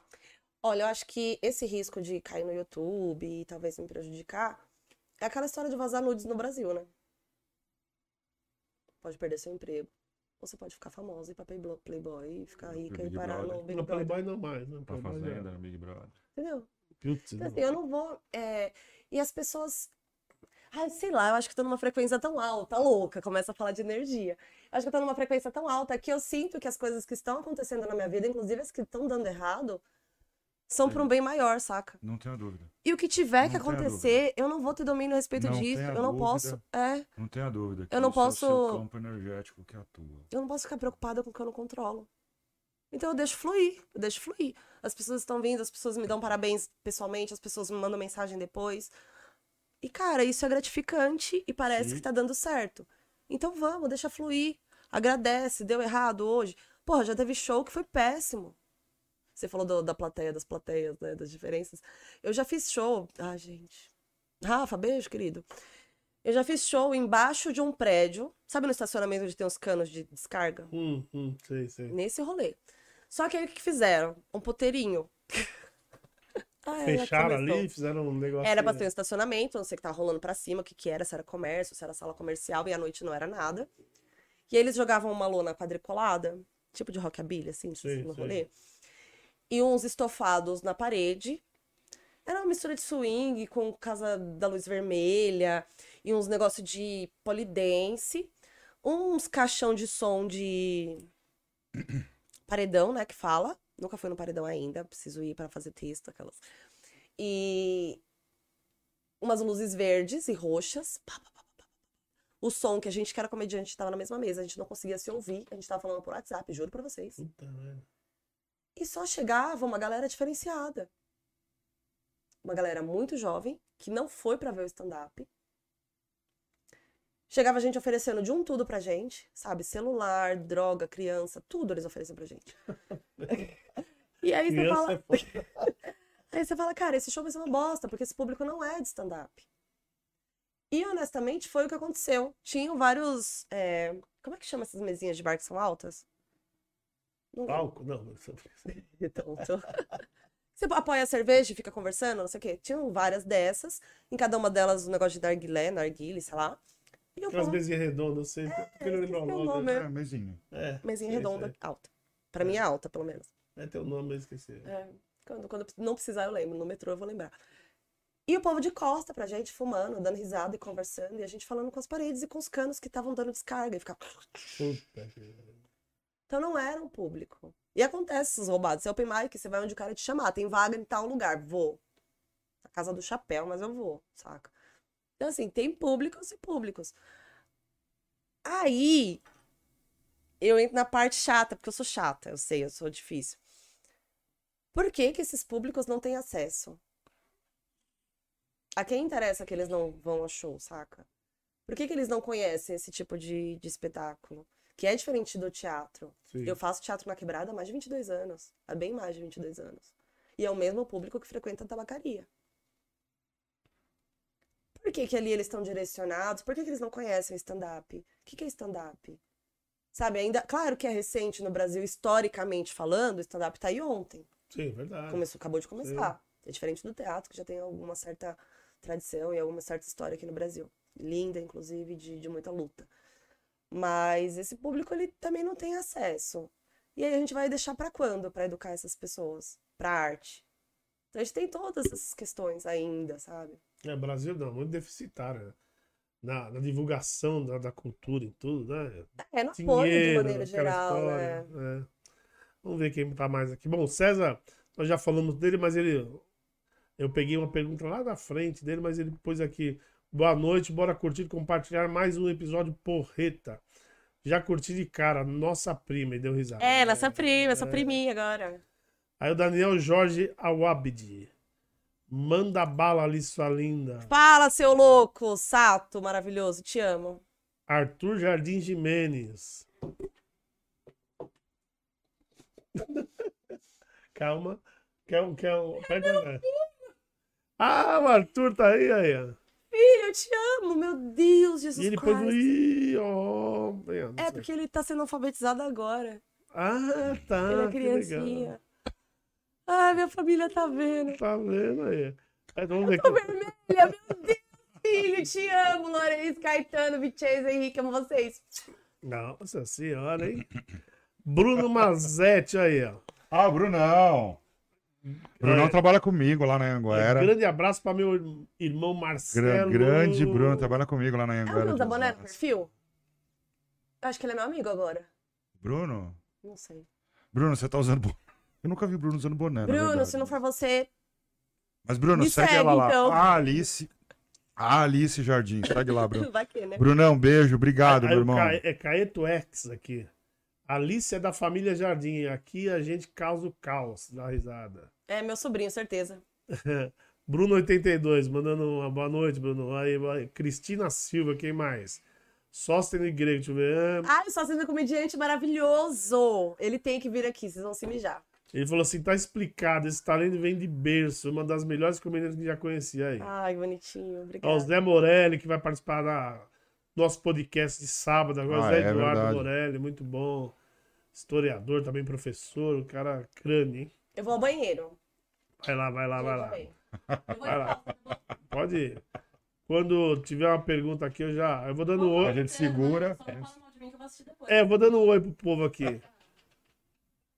Oi, Pro. Sou o Marcos, seu aluno aí. Marcos I98, aí sou Marcose 98, Henrique.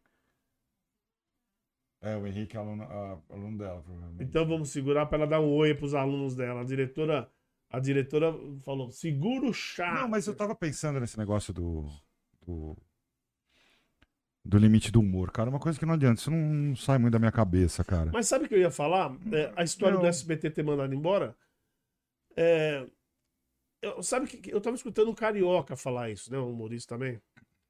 Eu acho que ele falou um negócio certo. É, ele, ele não é contra a censura. Ele, não- ele falou que também não gosta desse tipo de humor, mas é muito amigos dela. Mas é, é, é, ele falou, eu, eu pensei depois, eu acho que ele falou um negócio certo. Ele falou o seguinte: ele falou, é, ali é um negócio patrão e empregado. Se é o patrão, de empresa. se o patrão Ah, não, o patrão não, não gostou, não tá de acordo com o que ele falou, ele tem todo, todo o direito de Então. mudar. é a relação que existe, é uma relação de empresa. Então, assim, E outra coisa, Marcelo, a TV mas eu, per- vive, vive de audiência. É, que eu acho que o outra- Danilo Gentili é o que dá mais audiência no SBT. É, então. Mas então, mas aí, é, se a opinião pública tá malhando o cara, tá achando que tá errado, e, e como ela. E se também tiver Mas também a história do. É, mas que agora eu acho que foi o que. Eu acho, né? Que foi o que desencadeou por algum motivo todo mundo quis publicar. Sei lá, porque. Sou uma nova mulher. Tá, mais leve. Tá mais leve, livre está. Então vamos mexer o copo. Ih, deixa eu te perguntar, tá bom, vou dirigir. Mentira, tá. Tem tá, aluno seu show. aqui, por isso que eu até parei aqui, ó. Fala, quem que é? É... O Marcos, ele tá como Marcos 98 Henrique. Ele falou, oi, pro, sou o Marcos, seu aluno. Aí eu falei, não. Será que é seu ou meu aluno? É Henrique Não, Marcos. não. É, não, ele falou. É, oi, é, é aluno? ferrar. E agora? É, ferrou. É nosso. Todo mundo tem um né, é, é Henrique Marcos deve ser. É Porque ele Deve ser Marcos. Talvez Marcos 98 Henrique tá aqui o nome Fala aí dele. de quem que você é aluno, meu bem. Isso, parece A não gente tá vai- aqui, ó. Se for meu de agora, fala que aluno? fala Não, que é, porque tem muito aluno nome. Não, não. Igual. Meu aluno? É, não sei, não sei. Agora eu não sei de quem é se é seu ou dela. Só- ela falou, o oi pro foi duro. É, pro. fica- Oi, pro. É, E agora? Tem dois professores aqui, E, galera, Marco, ajuda nós. e, e Marco só ainda, né? É. É. Aí o César pôs aqui também, desde os oito anos sem comer pastel. Sacanagem isso.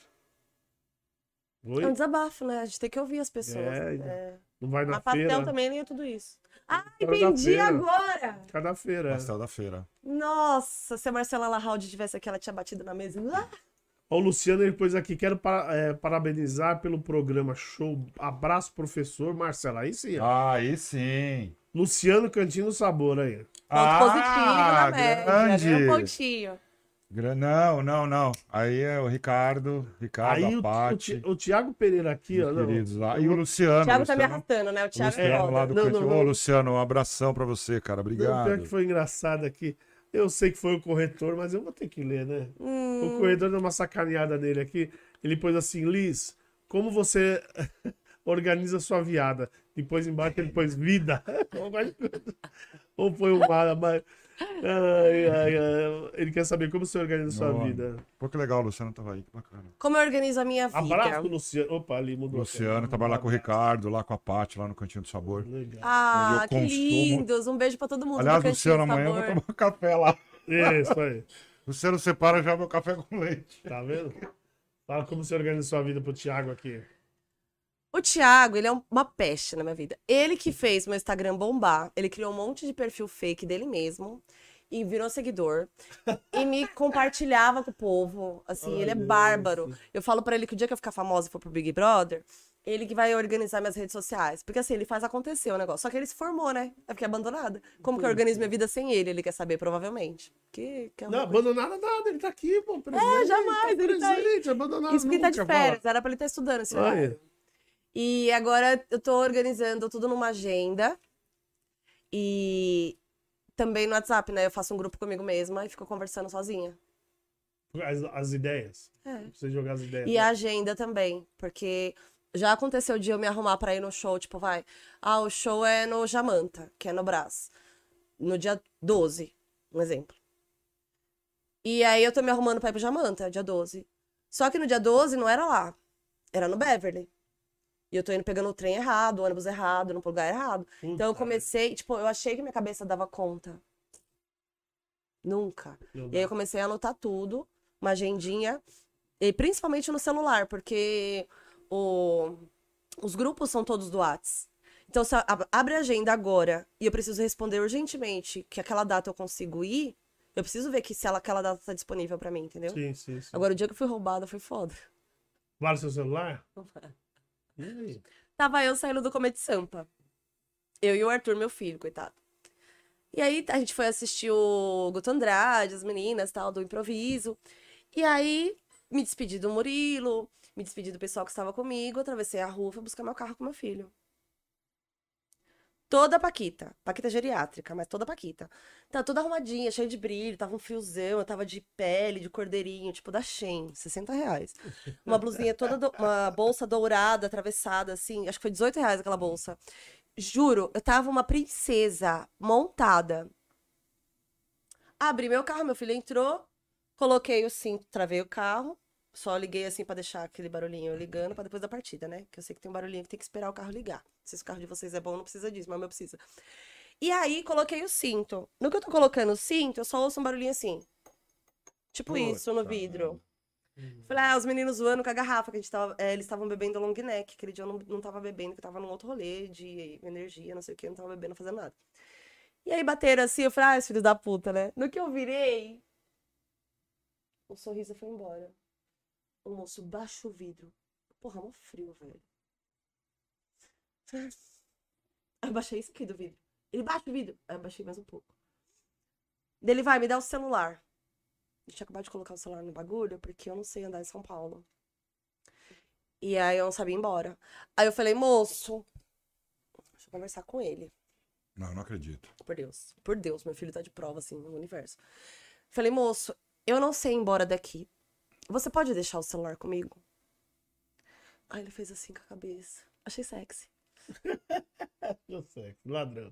Aí ele só tinha os três dedos na frente. Aí ele falou assim: passa o celular, senão eu vou ter que atirar em você. Puta merda. E com o filho do lado, você pensa. Sabe aqueles gritos de filme de terror, de criança? Tipo, que quebra as vidas. Meu filho deu um grito desses. Desculpa, fumaça, não tô nem você. Não, aqui tá Aí- acostumado. Peguei o celular, passei assim, né? Igual caixinha de correio. Na nossa época tinha caixinha de correio, né? Passei assim. Aí ele vai e passa aliança. Nossa. Aí começou a humilhação. Moço. Coloquei as duas mãos no volante assim. Eu sou muito solteira, moço. Eu não tenho aliança, eu não sou da galera da aliança. Ele vai, passa as joias. Gente, juro por Deus, o homem não saía da minha janela. Eu falei, moço, o meu brinco é de plástico. Ele, vixe. E virou as costas. Juro por Deus. Mano, que Aí vontade. Ele acabou comigo, jogou na minha cara que eu não sabia ir embora, porque eu sou do Jaraguá, não sei andar no centro. Jogou na minha cara que eu sou solteira, encalhada, né? Assim, mas é opção, viu, gente? E jogou na minha cara que eu sou pobre. Puta. E ele que tava me roubando, saca? É, é surreal. Aí meu filho, vamos embora. Eu falei, eu vou dar ré, vou atropelar ele. Porque ele saiu andando calmamente na calçada. Só que era do lado do metrô, né? E a calçada do lado do metrô, não sei se vocês já repararam, é muito alta. É. Sim. Quase que eu acabei com o meu carro. Você tava nervosa? Não me liguei na altura da calçada. Foi linda, aquela noite foi linda. Caramba. Puta, E como- aí ele levou toda a minha agenda, Sim. né? E aí eu tive que me reorganizar depois de novo. Devo ter perdido um mil coisas. Mas a galera, tipo, chegando em casa, depois que ele já tinha ameaçado minha família, que ele Mas, fez é, isso. mas, aí, mas aí eu. Mas é. Põe, deixar na agenda no Google, na nuvem, você nunca tem esse problema. Se roubar o celular, sua agenda vai estar lá, bonitinha. Nossa, menino, não é que é verdade? Uma galera me falou isso. Ah, então. Mas é, É, é o que eu é. faço. Era bom, né? É, quem mais? É o sócio de novo aqui, ó. Vou fazer. Vai, pode pôr, é bom demais. Ainda não fiz, bem cara de pau, né? Nossa. Fala só, Aster, seu lindo, Ele falou maravilhoso. assim, meu Deus, mais louca que eu imaginava. E dá risada. É com você. Eu acho que é você. É... Não, não. Certeza, certeza que é seu. Não, é louca, então é com você mesmo. É. É, Bruno82 tá aqui também. Quem mais? Ah, tá. Tá falando que o- esse sagitariano me representou. Sagitário é o melhor signo do zodíaco. Aí, É, ó. sim. o Leozinho aqui, ó. Falou que tá, tá aqui, que é seu fã. Ele é meu filho, ô Leozinho, meu filho? Seu filho? Não, não é meu filho biológico, é que ele é do Ah, stand-up tá. também. Como ele é muito jovem, eu adotei, resolvi, assim, que ele é meu filho agora. E o Bruno82 falou: Tia, tô aqui assistindo. Aí, tá vendo? Também Tia? Tá. É, pois tia. Tia, tô aqui assistindo. Bruno82. Ah! Bruno é meu cunhado, os meus sobrinhos devem estar vendo pela conta dele. Hum, Amo tá. vocês, meus amores. É o Lorenzo, ele me ama. É o único Ah. sobrinho que ainda me ama, eu acho. Brincadeira, os meus meninos. No sobrinhos sócio ele tá falando o seguinte: toda piada tem um prazo de validade, e na época da criação dessa piada, na opinião dele, na minha opinião, ele coloca aqui, não havia tantos critérios. Assim como exemplo, Trapalhões, TV Pirata e outro. É, já também da história do Ah, limite mas do aí, humor, né? aí é. Mas, por exemplo, quando ele. Quando vai, por exemplo. é, o próprio canal Viva faz isso, né? O canal que ressuscita os mortos. É. É. Eles Viva colocam, né? Essa- Um depois aviso, que né? termina a novela, eles colocam. Esta obra foi, cria- é, foi criada de acordo com costumes e culturas da época em que foi Isso. produzida. Verdade. Mas. E que bom que tá mudando, saca? Não, eu acho e ótimo eu que acho tá mudando, assim, não mas. só por questões, vai falar, ai, como ela é de esquerda, né, né, né, que o povo, né, feminista de esquerda parece que é péssimo. Mas não é. Olha como é gostoso você ter o desafio de algumas. Aí eu, eu li no Instagram do Fábio Lins hoje, que ele coloca assim, o cara falou assim: ah, mas aí é censura. Não, censura é quando você não abriu a boca ainda. Aí é censura. Você não vai poder ouvir essa música, você não vai cantar sobre isso, não vai falar sobre isso, não vai escrever sobre isso. Isso é censura. A partir do momento que você falou e aí deu uma repercussão ou ofendeu alguém, aí você já tem que ter bom senso. Então, tava questão de censura. entrevista do, do... E a gente tá se desconstruindo, e é, uma- é um desafio, rapidinho, Marcelo. É um desafio você se desconstruir ao ponto de saber que, cara, não é, não, não é sobre mim, não tenho esse caso na família, mas eu acho que pode ser legal eu, eu falar sobre outra coisa. Eu não preciso necessariamente ficar insistindo nesse tema. Sim, sim. Embora exista gente que pra caralho que consuma. É, exatamente. Pra caralho. E assim, não é a galera da minha quebrada, por exemplo, porque a gente não pode pagar esse valor de ingresso. É, cara. Você faz uns 300 reais, né? E aí são muitas questões envolvidas. É verdade. Eu vi uma entrevista do Marco e do Filipinho, do Hermes e Renato, Sei. e ele, eles, perguntam, ele foi- eles foram questionados né, sobre isso, porque o Hermes e Renato, meu, é. é se você pegar, por exemplo, hoje, é, eles tiveram que filtrar muita coisa que eles faziam, porque É, isso é isso seria absolutamente inconcebível. Se é que aquele, aquele, aquele, aquele cine, telecine lá que eles faziam lá, cine, Que eles dublavam, né? É, aquilo é absolutamente era absolutamente inconcebível. E né? como eu ria com aquilo, essa Nossa. mesma Alice de hoje. Então, essa mas aí é que Alice tá. de Hoje, hoje. hoje, por exemplo, seria. seria- Hoje eu já não acharia tanta graça, Hum, talvez. É, mundo mas então. E aí eles falam que o limite do humor, na opinião deles, é o bom senso. Perfeito. Sou mais fã. Mas é Então, mesmo. assim, qual que é o Ah. limite do é humor? melhor. É me... Pra melhor mim é o bom senso. Ah. quando você entra numa, numa seara que você não conhece e que você não sabe em que nível você vai é, é, machucar alguém, você vai cutucar alguém, acho que o limite tá aí. A gente tá caminhando pra um, pra um, pra um lugar, assim, de cuidado. Cuidado, Tá, não é. de você tomar um tapa do Will Smith porque você fez uma piada com a mulher dele, que nitidamente, no momento da piada, ele estava rindo. Eu voltei aquela, aquele take mil vezes. Ele tava rindo. A hora que ele olhou pra ela, ele falou: Eu que vou apanhar. Então que o Cris apanha no meu lugar. E ele levantou e deu um tapão. É. Porque quem estava doendo era, era nela. E ele tava rindo, ele não se ligou que aquilo poderia doer. E a partir desse momento que a gente tem essas situações radicais, extremas, e a gente tem a oportunidade, cara, de repensar sobre isso, é um passo para a humanidade. E eu nem tô falando de pisar na lua, saca? É um passo de você se, se tornar uma pessoa melhor, de tomar cuidado com outro ser humano. Você imagina, eu sei que é utópico. Que maluco se a gente tivesse 20% a mais de cuidado com o ser humano. Só. 20% a mais. Mas Isso você é muito pode louco. fazer o advogado do diabo? Mas se a gente se preocupar com tudo, tudo, tudo, tudo, você acha que a gente não vai acabar deixando de fazer muitas coisas que a gente gosta? Se a gente se preocupar com tudo, Mas tudo aí- isso, mas aí, com meu, todos, todos os problemas que tem no mundo, a gente não poder falar nada. Você acha que a gente Então, vai mas ficar aí eu acho travado? que entra... Porra, mas tem piada pra caralho. Dá pra fazer, falar sobre muitas coisas. É, Você pode você não falar vai sobre ficar- cachorro, pai Você de não vai pet. ficar, você não vai ficar sem piada. Sem Você vai ficar sem fazer uma é- piada que pode eventualmente machucar alguém. É, é que eu falei nem, Agora- nem só de piada, eu falei de, de- de a gente poder falar. né, Não, mas a gente tem assunto é, pra falar de opinião. tudo.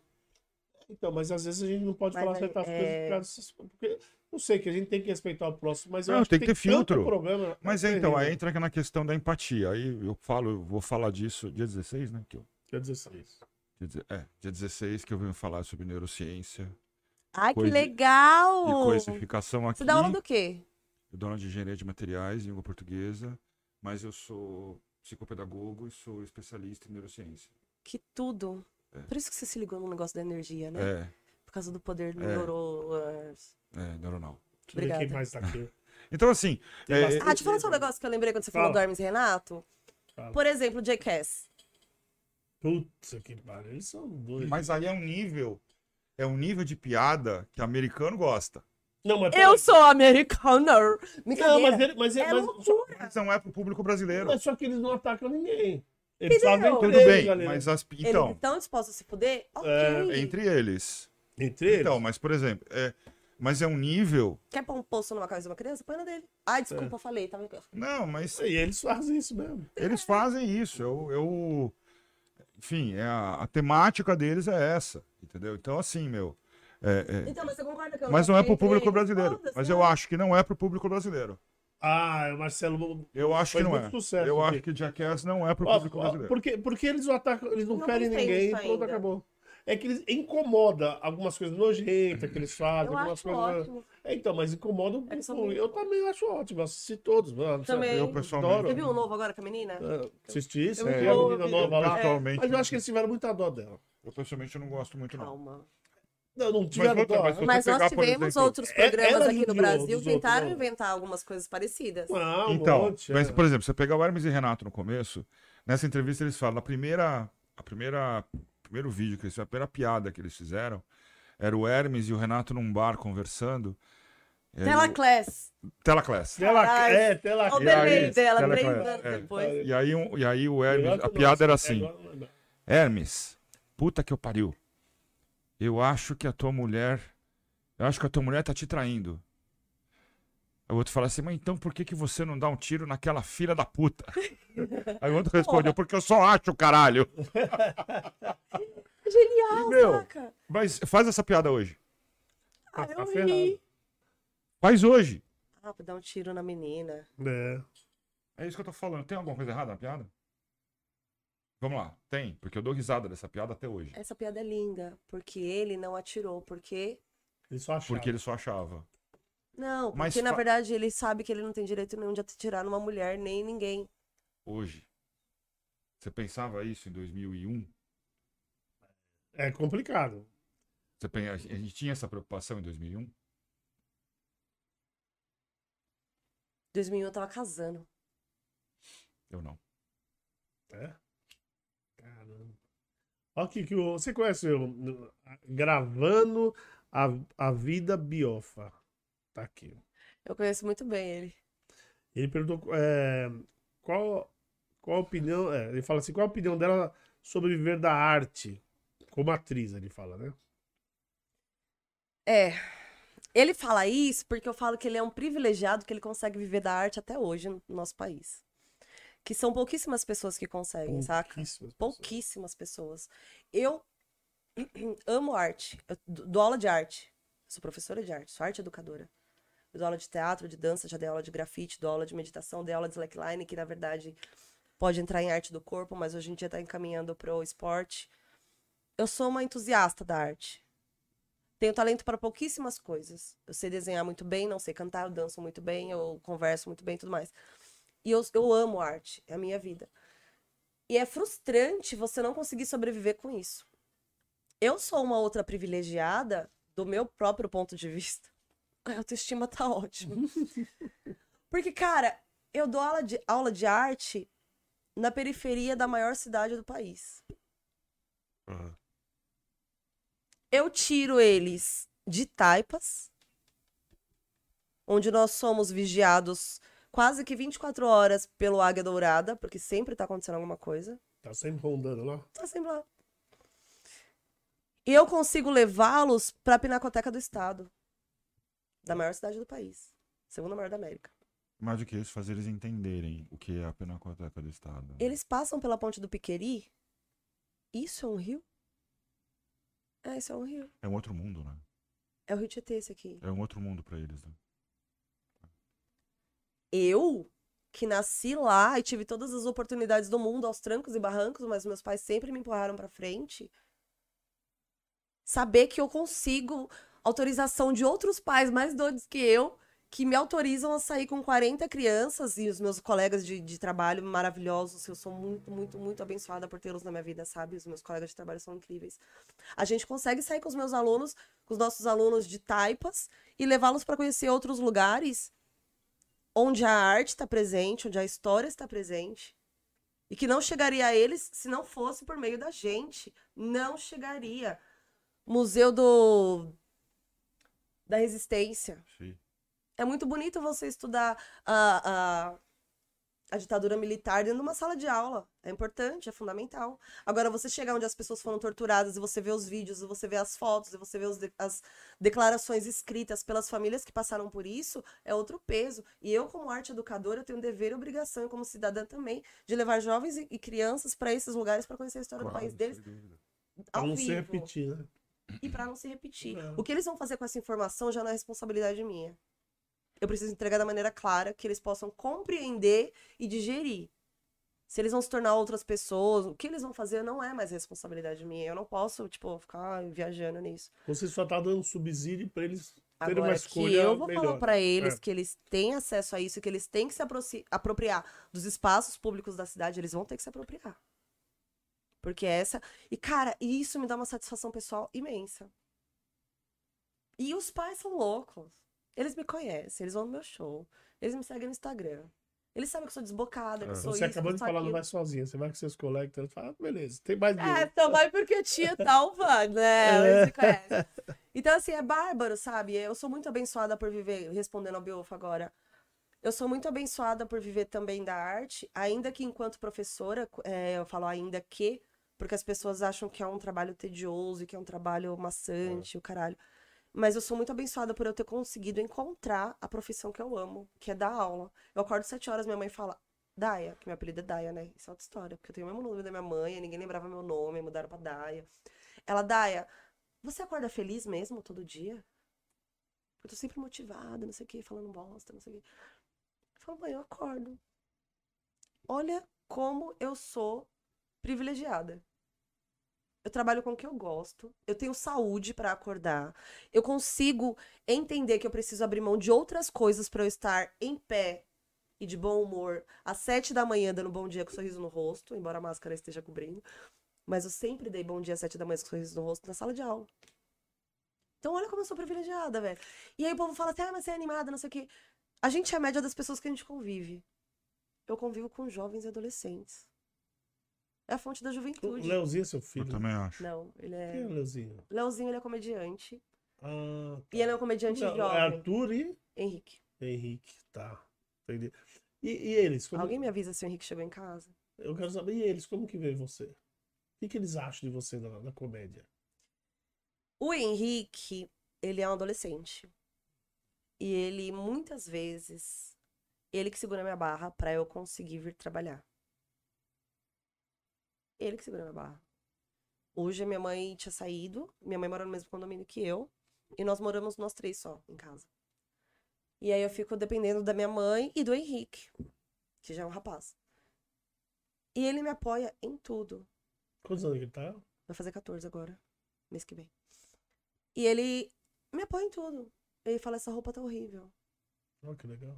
Ele é um fofo. Eu passo um batom, ele fala, você parecendo o Ronald McDonald. Sabe, ele é um cara que ele é honesto. Ele, tipo, ele conta. Mas ele já foi no show seu? Passa vergonha, foi. E aí? Passa vergonha. Ai, meus sobrinhos passam vergonha. Mas ele dá risada, se diverte. Isso E é os legal. outros comediantes zoam eles, porque tem toda a liberdade pra isso, já que eles estão lá. E é bárbaro. E ele gosta. Só que o Henrique, ele é de exatas, né? Ele é o cara que entende de matemática, ele sabe o que o X tá fazendo no meio de uma equação, coisa que não, não acontece comigo. E ele é o cara que não fala palavrão. Então ele é meu equilíbrio. Ele é virginiano, eu sou de peixes, a louca, começa a entrar nos papos nada a ver. Já o Arthur, que é meu filho mais novo, que é o que não sabe escrever, que escre- escreveu aí, ele sabe, é que ele tá viajando. Ele já é o cara de humanas, né? Ele é da arte. Ele fez teatro comigo, a gente faz a Paixão de Cristo já em São Paulo há 22 anos, como eu falei. E a gente tá no calendário oficial da prefeitura e os caralhos. E esse ano o Arthur. Eu falando da Paixão de Cristo e palavrão na mesma frase, gente. Eita, não. E o Arthur, ele atua comigo. Ele faz teatro comigo. Por livre e espontânea vontade. Coisa que eu tentei colocar o Henrique. O Henrique já é do esporte, o Henrique é de, huma- de exatas. É outro rolê. E eu respeito, e eu amo, e eu aprendi a admirar pessoas assim. Sabe? Já o Arthur é a mesma coisa que eu. Bateu o dedinho na quina, nossa, Xinga tudo. xinga tudo. Ele grita lá do banheiro, mãe, acabou o papel. Eu falo, filho da puta, é apartamento, todo mundo tá ouvindo quando gente vai no banheiro. Sabe? Ele me faz passar vergonha, ele é maravilhoso também. E eles me apoiam. O Arthur, ele é, é a parte emocional. O Henrique, ele faz as contas, ele faz o Pix, ele paga a conta, ele vai ao mercado. Ele é, tipo, um homem. E o Arthur, ele chega... Bem responsável. Muito. Ele é uma benção, assim. E ele nasceu de 30 semanas sem olho. Tem essa parte que eu não contei. O Leozinho não é que, falou, que você falou que é, que é. que é seu filho no stand-up? É. Ah, por isso que eu tô perguntando se é seu filho. E aí o Arthur, ele é o cara que ele me abraça, ele fala, oi, minha linda, não fica triste não, vai dar tudo certo. É que o Leozinho falou aqui o negócio, eu ia falar, bom. É. Fala, Leozinho, fala. Quando você falou de. Você tava falando tudo do orgulho e tal. Eu, ia falar, eu achando que era seu filho mesmo, né, que você tinha falado lá atrás. Ele, eu falo mais um orgulho, que ele botou, um- deu uma opinião boa aqui. Ele falou, na minha opinião, o comediante tem o direito de tentar fazer aquilo ficar engraçado. Agora, o que vier depois é a responsabilidade dele. É que ele colocou entre aspas, então ele tem o direito de tentar fazer aquilo que ficar engraçado. Agora, o que vier depois é a responsabilidade isso dele. mesmo. É isso, Leozinho, maravilhoso, sensato. E o Gravando na Vida Bioff perguntou se você tem medo do cancelamento. Nós já falamos alguma coisa aqui sobre isso. Cancelar o quê, gente? Quem sou eu? É? Tenho medo de nada, nada. Até porque a minha consciência é muito tranquila em relação a muitas coisas, sabe? Muito tranquila. Mas obrigada pela pergunta a todo mundo, gente. Obrigada mesmo. Mas eu não tenho medo. Mesmo se um dia der muito certo e as pessoas começarem a reconhecer meu trabalho e tudo mais, eu tô indo num caminho, tipo, muito tranquilo, que é o que eu acredito mesmo. Eu acredito principalmente na minha ética, sabe? Na minha. E no. Mano, juro por Deus. Não é querendo vender nada, não, porque eu nem tenho muito o que vender, não. Mas eu acredito na mulher que eu sou hoje. Tudo que eu já passei. Tá. Tudo que eu já passei. Então hoje eu sou uma pessoa que eu cheguei num ponto. Eu já sei o que é certo e o que é errado desde os oito anos de idade, que é mais ou menos quando a gente forma o caráter. Então eu já sei, eu já tenho estrada pra caralho aqui pra trás. Já criei dois filhos sozinha, um de cada pai. Já tive gente da família me virando a cara. Já dormi em papelão, porque quando a gente saiu de casa, todo mundo cagou pra gente. Então a gente, tipo, a gente eu falo minha mãe, minha irmã e eu.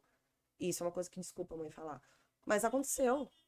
A gente ajudava todo mundo. Lembra que minha mãe era aquela, meus pais eram aqueles que pegava todo mundo, colocava dentro de casa pra não dormir na rua? Quando a gente ficou sem casa, a gente foi dormir no papelão.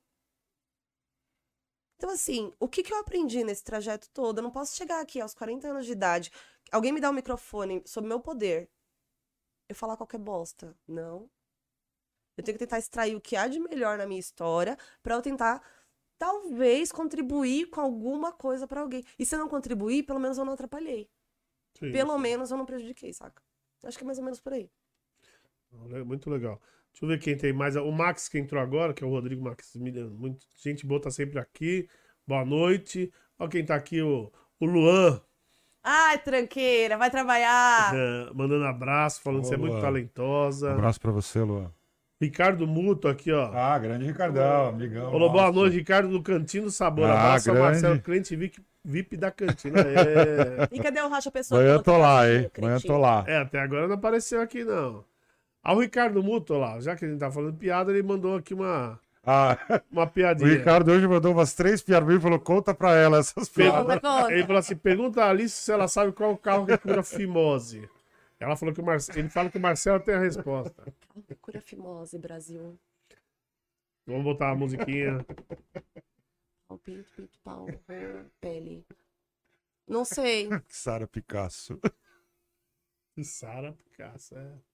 É, Esse carro antigo aí. é, É que falar. Picasso é muito otimismo, né? Ah, É. que Sara Picasso. Agora eu vou, vou ver o Sara Picasso na, na- no trânsito. Vou começar. Como é o nome dele? Ricardo. Ricardo, beijo, queridão. Gostei. A Júlia Moura, tá vendo? Ó, você sabe, A a, Ju. a, a Júlia tá fazendo uma pergunta aqui que eu ia fazer, mas acabou mudando de Ó, grande Júlia. Ela pergunta aqui, ó. é, e depois do assalto, como você chegou em casa?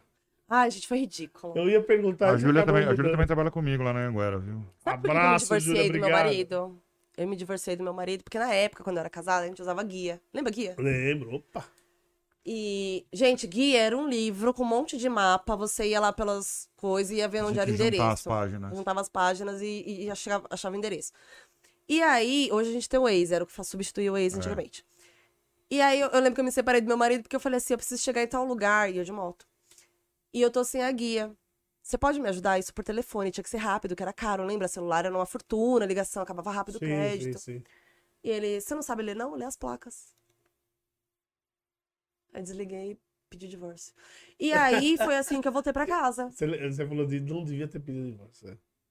Ah, ele é Ele brother, ele é brother. zoando. E aí eu, quando eu fiquei sem, sem Waze, eu falei, como que eu volto pra, pro meu lar? Aí tava assim a placa lá na casa do. Assim, é que porque. Eu... Ah, é porque a gente usa o Waze, então. Porque as placas fazem a gente dar um puta de um rolê. Às vezes você pode cortar um outro caminho. Mas eu dei o rolê, aí eu consegui chegar na, na Paulista primeiro, que era ali do lado, gente. E aí os policiais me acalmaram, daí eu avisei pro, pro Fabinho que eu tava, que é esse biofo que tá aí com a gente, que eu tinha sido assaltada, que iam mandar as mensagens pra ele e pra minha irmã, porque eram as últimas pessoas que eu tinha conversado, e de fato foi o que fizeram. E que eu estava bem, que eu estava com o Arthur e nós estávamos com o carro tentando chegar em casa. Tá bom, perfeito. Eu consegui avisar. E aí fui seguindo as placas. Depois peguei a Paulista, aí eu desci, peguei ali a Major Natanael, Pacaembu, Marginal, Jaraguá. Ah, decorei, cara! Nunca mais, né? Nunca mais, nunca, Nunca mais mais. Waze. Ó, que. ah, Imaginou agora você assaltado, cara, dá o celular. Moço, mas eu não sei ir embora. Ele me dá uma Você guia, um guia assim pelo. É, Você Você sabe que eu vi o podcast. é, já pensou? Puta que Você pariu. sabe, eu tava ouvindo o podcast, pô. Porra, moço, então você O, já tem Da- celular. o- o Daniel Jorge Al, Ao é, Abid. Eu já falei o nome dele, agora eu gaguejei. Ele tinha que tocar de nome. Já teve algum show que começou a fazer interação com a plateia e abandonou seu texto? Não, abandonar meu texto não. Peraí, Não- calma, deixa eu pensar. Você sai do seu texto e bom, Ah, quando o você tempo, pensa, agora o Lourenço chegou. Jardim falou assim: já está, Tito, então seu filho já tá em casa. Obrigada, Lourinho. Aí ele falou assim: o Henrique já tá, então tá vendo? O Ele pessoal tá tá. assistindo. Ai, filho, eu te amo. Vamos pra praia com a Você informou que o filho tá em casa aí. É, seu filho tá em casa, já deve ter telefonado lá em casa e vai que o menino tá em casa. Maravilhoso. É muito bom. Então, Dani, eu Mandou- já, já mandou- passei muito tempo assim de. Às vezes eu esqueço do tempo, né? Esse negócio de ser open mic é o seguinte: você tem determinado tempo, É isso que eu ia te perguntar, você tem um tempo fixo. tem um tempo fixo pra você fazer a- o seu texto. Geralmente são cinco minutos. A Isso, eu ia regra. te perguntar, se chega a 12, tipo, de boa? Não! Da merda, né? Tem um monte de casa que, tipo, deu cinco, eles cortam os microfones. Você fica. E sai. Mas você falou que uma vez você chegou a 12 minutos em um desses Então, casos aí. porque foi o dia que eu tava fazendo MC. Ah, tá. E o MC, ele tem, que é o mestre de cerimônia, ele tem que Ah, interagir tá, com a tá, tá, galera, tá, deixar tá, a galera lá em cima, alucinada, cheirada, pra poder Tá, os comediantes começar o, o, show. Esquentar E aí, galera, no final, exatamente, fazer esquenta. E aí, no final, você volta só com o seu texto. Tá. E aí, foi o dia que eu fiz 12 minutos, Tá. que era só 10, né? Mas você tem texto pra quanto? Tem. Hoje. Se eu fosse juntar, eu tinha um solo. É. Que quando eu comecei, 20 que foi minha minutos, estreia. É, Uma hora. é, tem um tempinho uma hora, já. né? Só normalmente É, 50 esse minutos. só de rola e banheiro. Desculpa, Lorenzo. Esse só de Stuart, que é o nome da rola. E, e banheiro, assim, dá uns 30 minutos. Com interação, dá uns 40. Aí tem mais um outro do dia que eu estava nessa situação, nesse lugar com esse negócio, com um sintético na cabeça. É que meu sobrinho tá. Deu pra Ah. entender, né, galerinha? deu, deu, Tinha um deu, sintético no organismo e aí dura mais uns 20 minutos, que foi ridículo. Deixa foi um contar um negócio que negócio. aconteceu ridículo. O, o, os textos. é, então, por exemplo, você tem o seu solo, que você falou, né? Mentira, solo Não, é não, uma não. ilusão da minha cabeça. Não, digo mas assim. Teria. Você tem tempo. Tá, você teria o seu solo, sei lá. né? Esse solo também tem um tempo fixo ou não? Tipo, ó, se Ainda não tem cheguei uma nessa hora, uma hora e página. meia. Ainda não cheguei nessa. Não faço ideia. Eu quero deixar os meus cinco minutos redondos, assim. Redondos. Por que que, por que que todo... Deixa uma curiosidade que eu tenho. Por que que todo o, toda a rede social de, de comediante começa com O ou A? A Porque maioria. o povo que a gente, a gente tem, tipo, 20 segundos pra pedir seguidor. Oi, gente, eu sou a Alice Jardim e meu Instagram é bem criativo. Eu sou a Alice Jardim. Porque todos têm. O, o Luan é assim também, né? O Luan, O, É, O ou, Rocha Guia, Pessoa. ou Aguiar o Lula. é, o Aguiar- Jorge Daniel, que é o o Daniel Jorge Daniel, é. o Leãozinho Santos, É. acho que é real, não lembro, que também é assim. Eu O acho que é Rocha mais a prático. Rocha. é Rocha Pessoa, né? É, Rocha Pessoa. E aí é bem, É, acho que é mais prático. Vejo, a assim, maioria tem.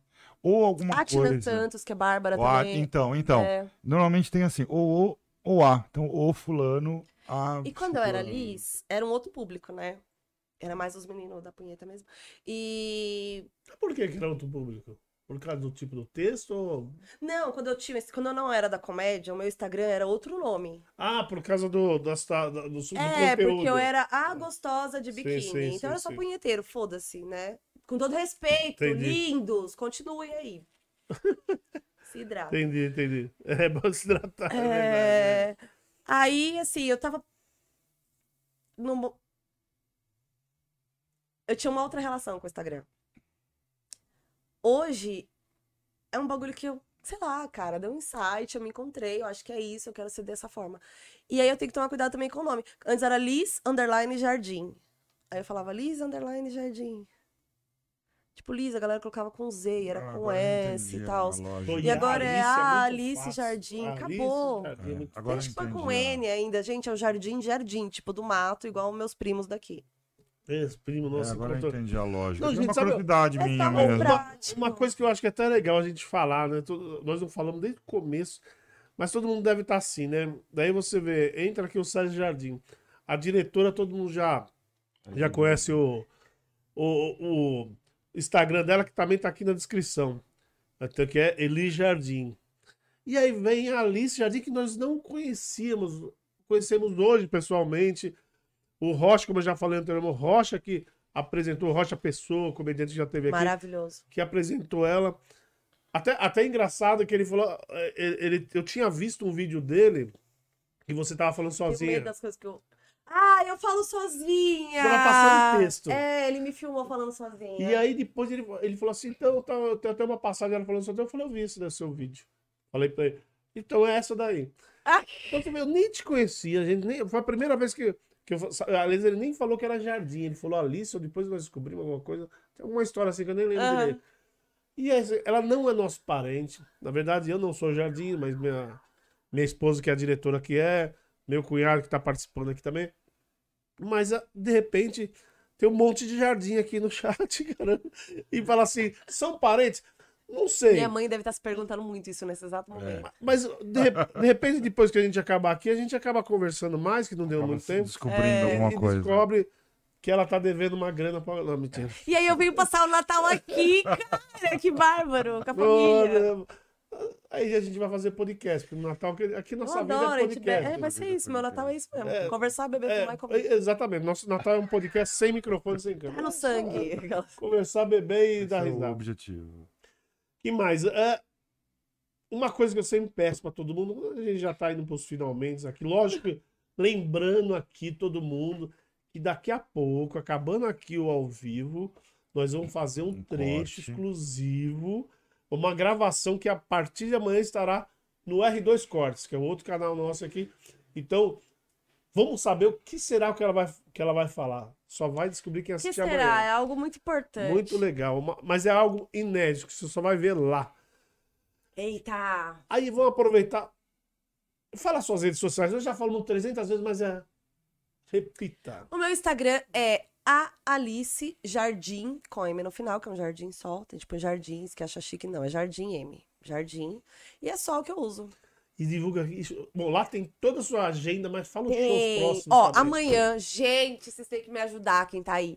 Amanhã, convidados, vamos. Lá no meu Instagram vai ter toda a agenda, vai ter os, stories, os, tudo arrumadinho pra vocês. Amanhã tem o show no Espaço Conforto, que fica ali na rua Guaicurus, na Água, na Água Branca, com o Fábio Lins, Murilo Veiga, Paula Simões, um puta elenco foda. Na terça-feira, Bar do Juiz, com Rodrigo Capella. Tá, Murilo Veiga? Não lembro. Fábio. É... Quem mais? Fábio Coelho, quem mais vai estar? O Leozinho, acho que o Daniel Abid também tá com a gente. Na é quinta-feira, terça-feira esse bar? terça no Bar do Juiz aqui da, do Onde? Patriarca, Ah, tá. Zona Leste. Entendi, então entendi. Tá no Instagram. E aí, na quinta-feira é no Jamanta, que é no Braz. Então, assim, tem show que é pago, tem show que é de graça, tem show que é perto da sua casa, tem show que não é. Vamos, vamos. Tá sem dinheiro? Me chama. A gente faz. A gente dá um jeito. A gente, a, junto. a gente racha A o gente Uber. racha. A gente racha um Uber e pronto. É, É. beleza. E vai. Cara, ma- mais alguma coisa que você queira acrescentar? Algum recado que você quer passar Meus pra... amores, eu queria muito falar. Fala. que eu não falei hoje. Tá louca. Principalmente pras meninas. Pras meninas jovens, assim, que estão chegando agora nesse mundo bagunçado de ponta cabeça. A minha geração falhou miseravelmente, assim. A nossa. Pra deixar esse mundo, assim, para essas novas mulheres, onde. é, Desculpa, eu vou pesar o clima, tá? Quem já chegou até aqui vai aguentar mais essa Vai, agora. Lógico que vai. Onde o corpo da mulher, ele é propriedade de outra pessoa, ele não é dela. Ela não tem ainda é, autonomia e... Autonomia, basicamente, é, sobre o seu próprio corpo. A gente viu aí essas semanas questões sobre abusos e gestações e doações, e adoções de crianças ou de aborto. Onde o aborto de uma criança, muito criança, sei lá, 9, 10 anos, é importante para a sociedade. Quem fez isso nunca é citado. A pessoa que doou uma criança, é- é- ela é mencionada, ela é exposta, ela é cancelada os caralhos a quatro. E quem fez isso não é nem sequer citado. Ah, o, o criminoso está sendo investigado. Ninguém nem citou. Eu não vi, eu assisti todas as reportagens, ninguém nem falou sobre isso. Então a criança, ela, ela vem do corpo de uma mulher, que ela não tem autonomia sobre o seu corpo, tá? Né? Esse é o país que a gente tá deixando pra vocês e que a gente tá tentando é, consertar. E a criança no país, isso eu falo como mulher, como professora e como mãe, ela só importa enquanto ela não nasceu. Tá bom? O que você vai fazer com a criança que tá na sua barriga, todo mundo vai te julgar. Quando ela nascer, foda-se. O problema é só seu. Então, assim, a gente tem o abandono paterno, que ele é naturalizado. O aborto, não. E até que ponto isso aí é diferente? Até que ponto o abandono paterno e o aborto são diferentes? Porque quem se responsabiliza por cada coisa? Então, assim, as meninas, eu penso que elas têm. A Pro fez muita coisa errada na vida, assim, algumas decisões erradas que a Pro tomou. É, E que eu dou graças a Deus por isso, porque graças a Deus não prejudicou ninguém e eu consegui dar a volta por cima. Mas eu espero de coração, de coração, que vocês tenham oportunidades melhores das que eu tive e que vocês tenham é, sabedoria e conhecimento e acesso a condições melhores das que eu tive. Para que vocês possam ir, elas me dão muita força, sabe? Eu falo isso com propriedade porque elas me ajudam muito. Elas falam, cara, você é inspiração, vai, não sei o quê. Minhas alunas e ex-alunas, principalmente.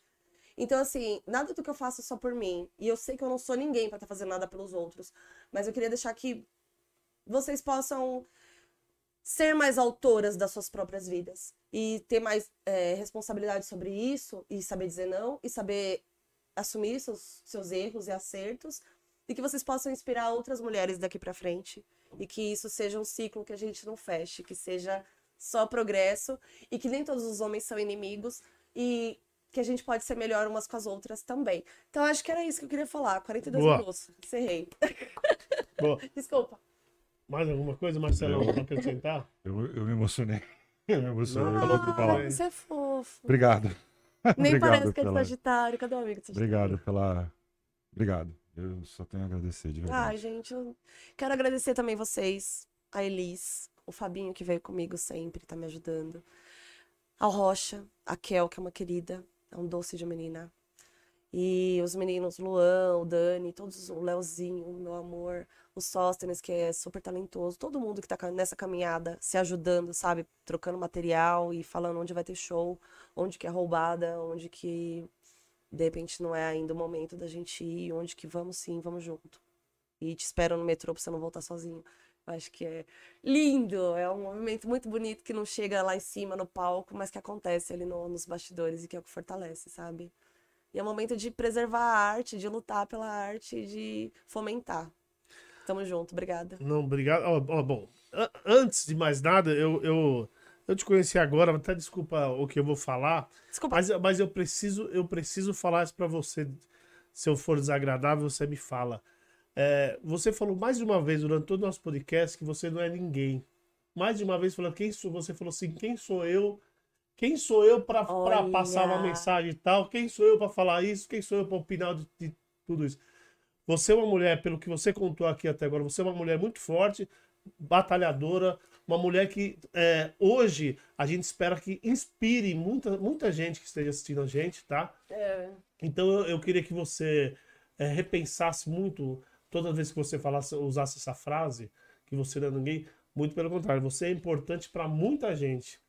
E vai ser, e a gente espera, né, com, com esse empurrão que a gente está tentando dar aqui, você também, o empurrão que você também está dando para nós aqui, ajudando também o podcast, eu espero que você inspire e que você seja a voz de muita gente, tá bom? Ai, gente. Eu queria, eu obrigada. queria, e depois de tudo isso, eu queria só agradecer. Adorei o podcast, foi muito legal. Muito obrigado por ter participado, por ter aceitado aqui. E lógico, a gente espera que você volte quanto antes. Ei, já vou dormir aqui. Aquelas. E obrigada, família, mãe, irmã, sobrinhos e filhos. Obrigada. E beijo todo mundo, todo mundo que está participando, todo mundo que está aqui no nosso chat. Obrigado pela participação. E não esqueçam, gente, se vocês querem ganhar a camisa, vai lá no perfil do R2 Podcast. Vai lá que se você não segue, siga. E também vai lá no perfil do canal das camisetas, canal.das camisetas. E aí amanhã vai ter o sorteio. Dá tempo aí, né, gente? Obrigado. Não esquece de seguir nossos canais, nossas redes e todo mundo que participa. Valeu, gente. Até a próxima.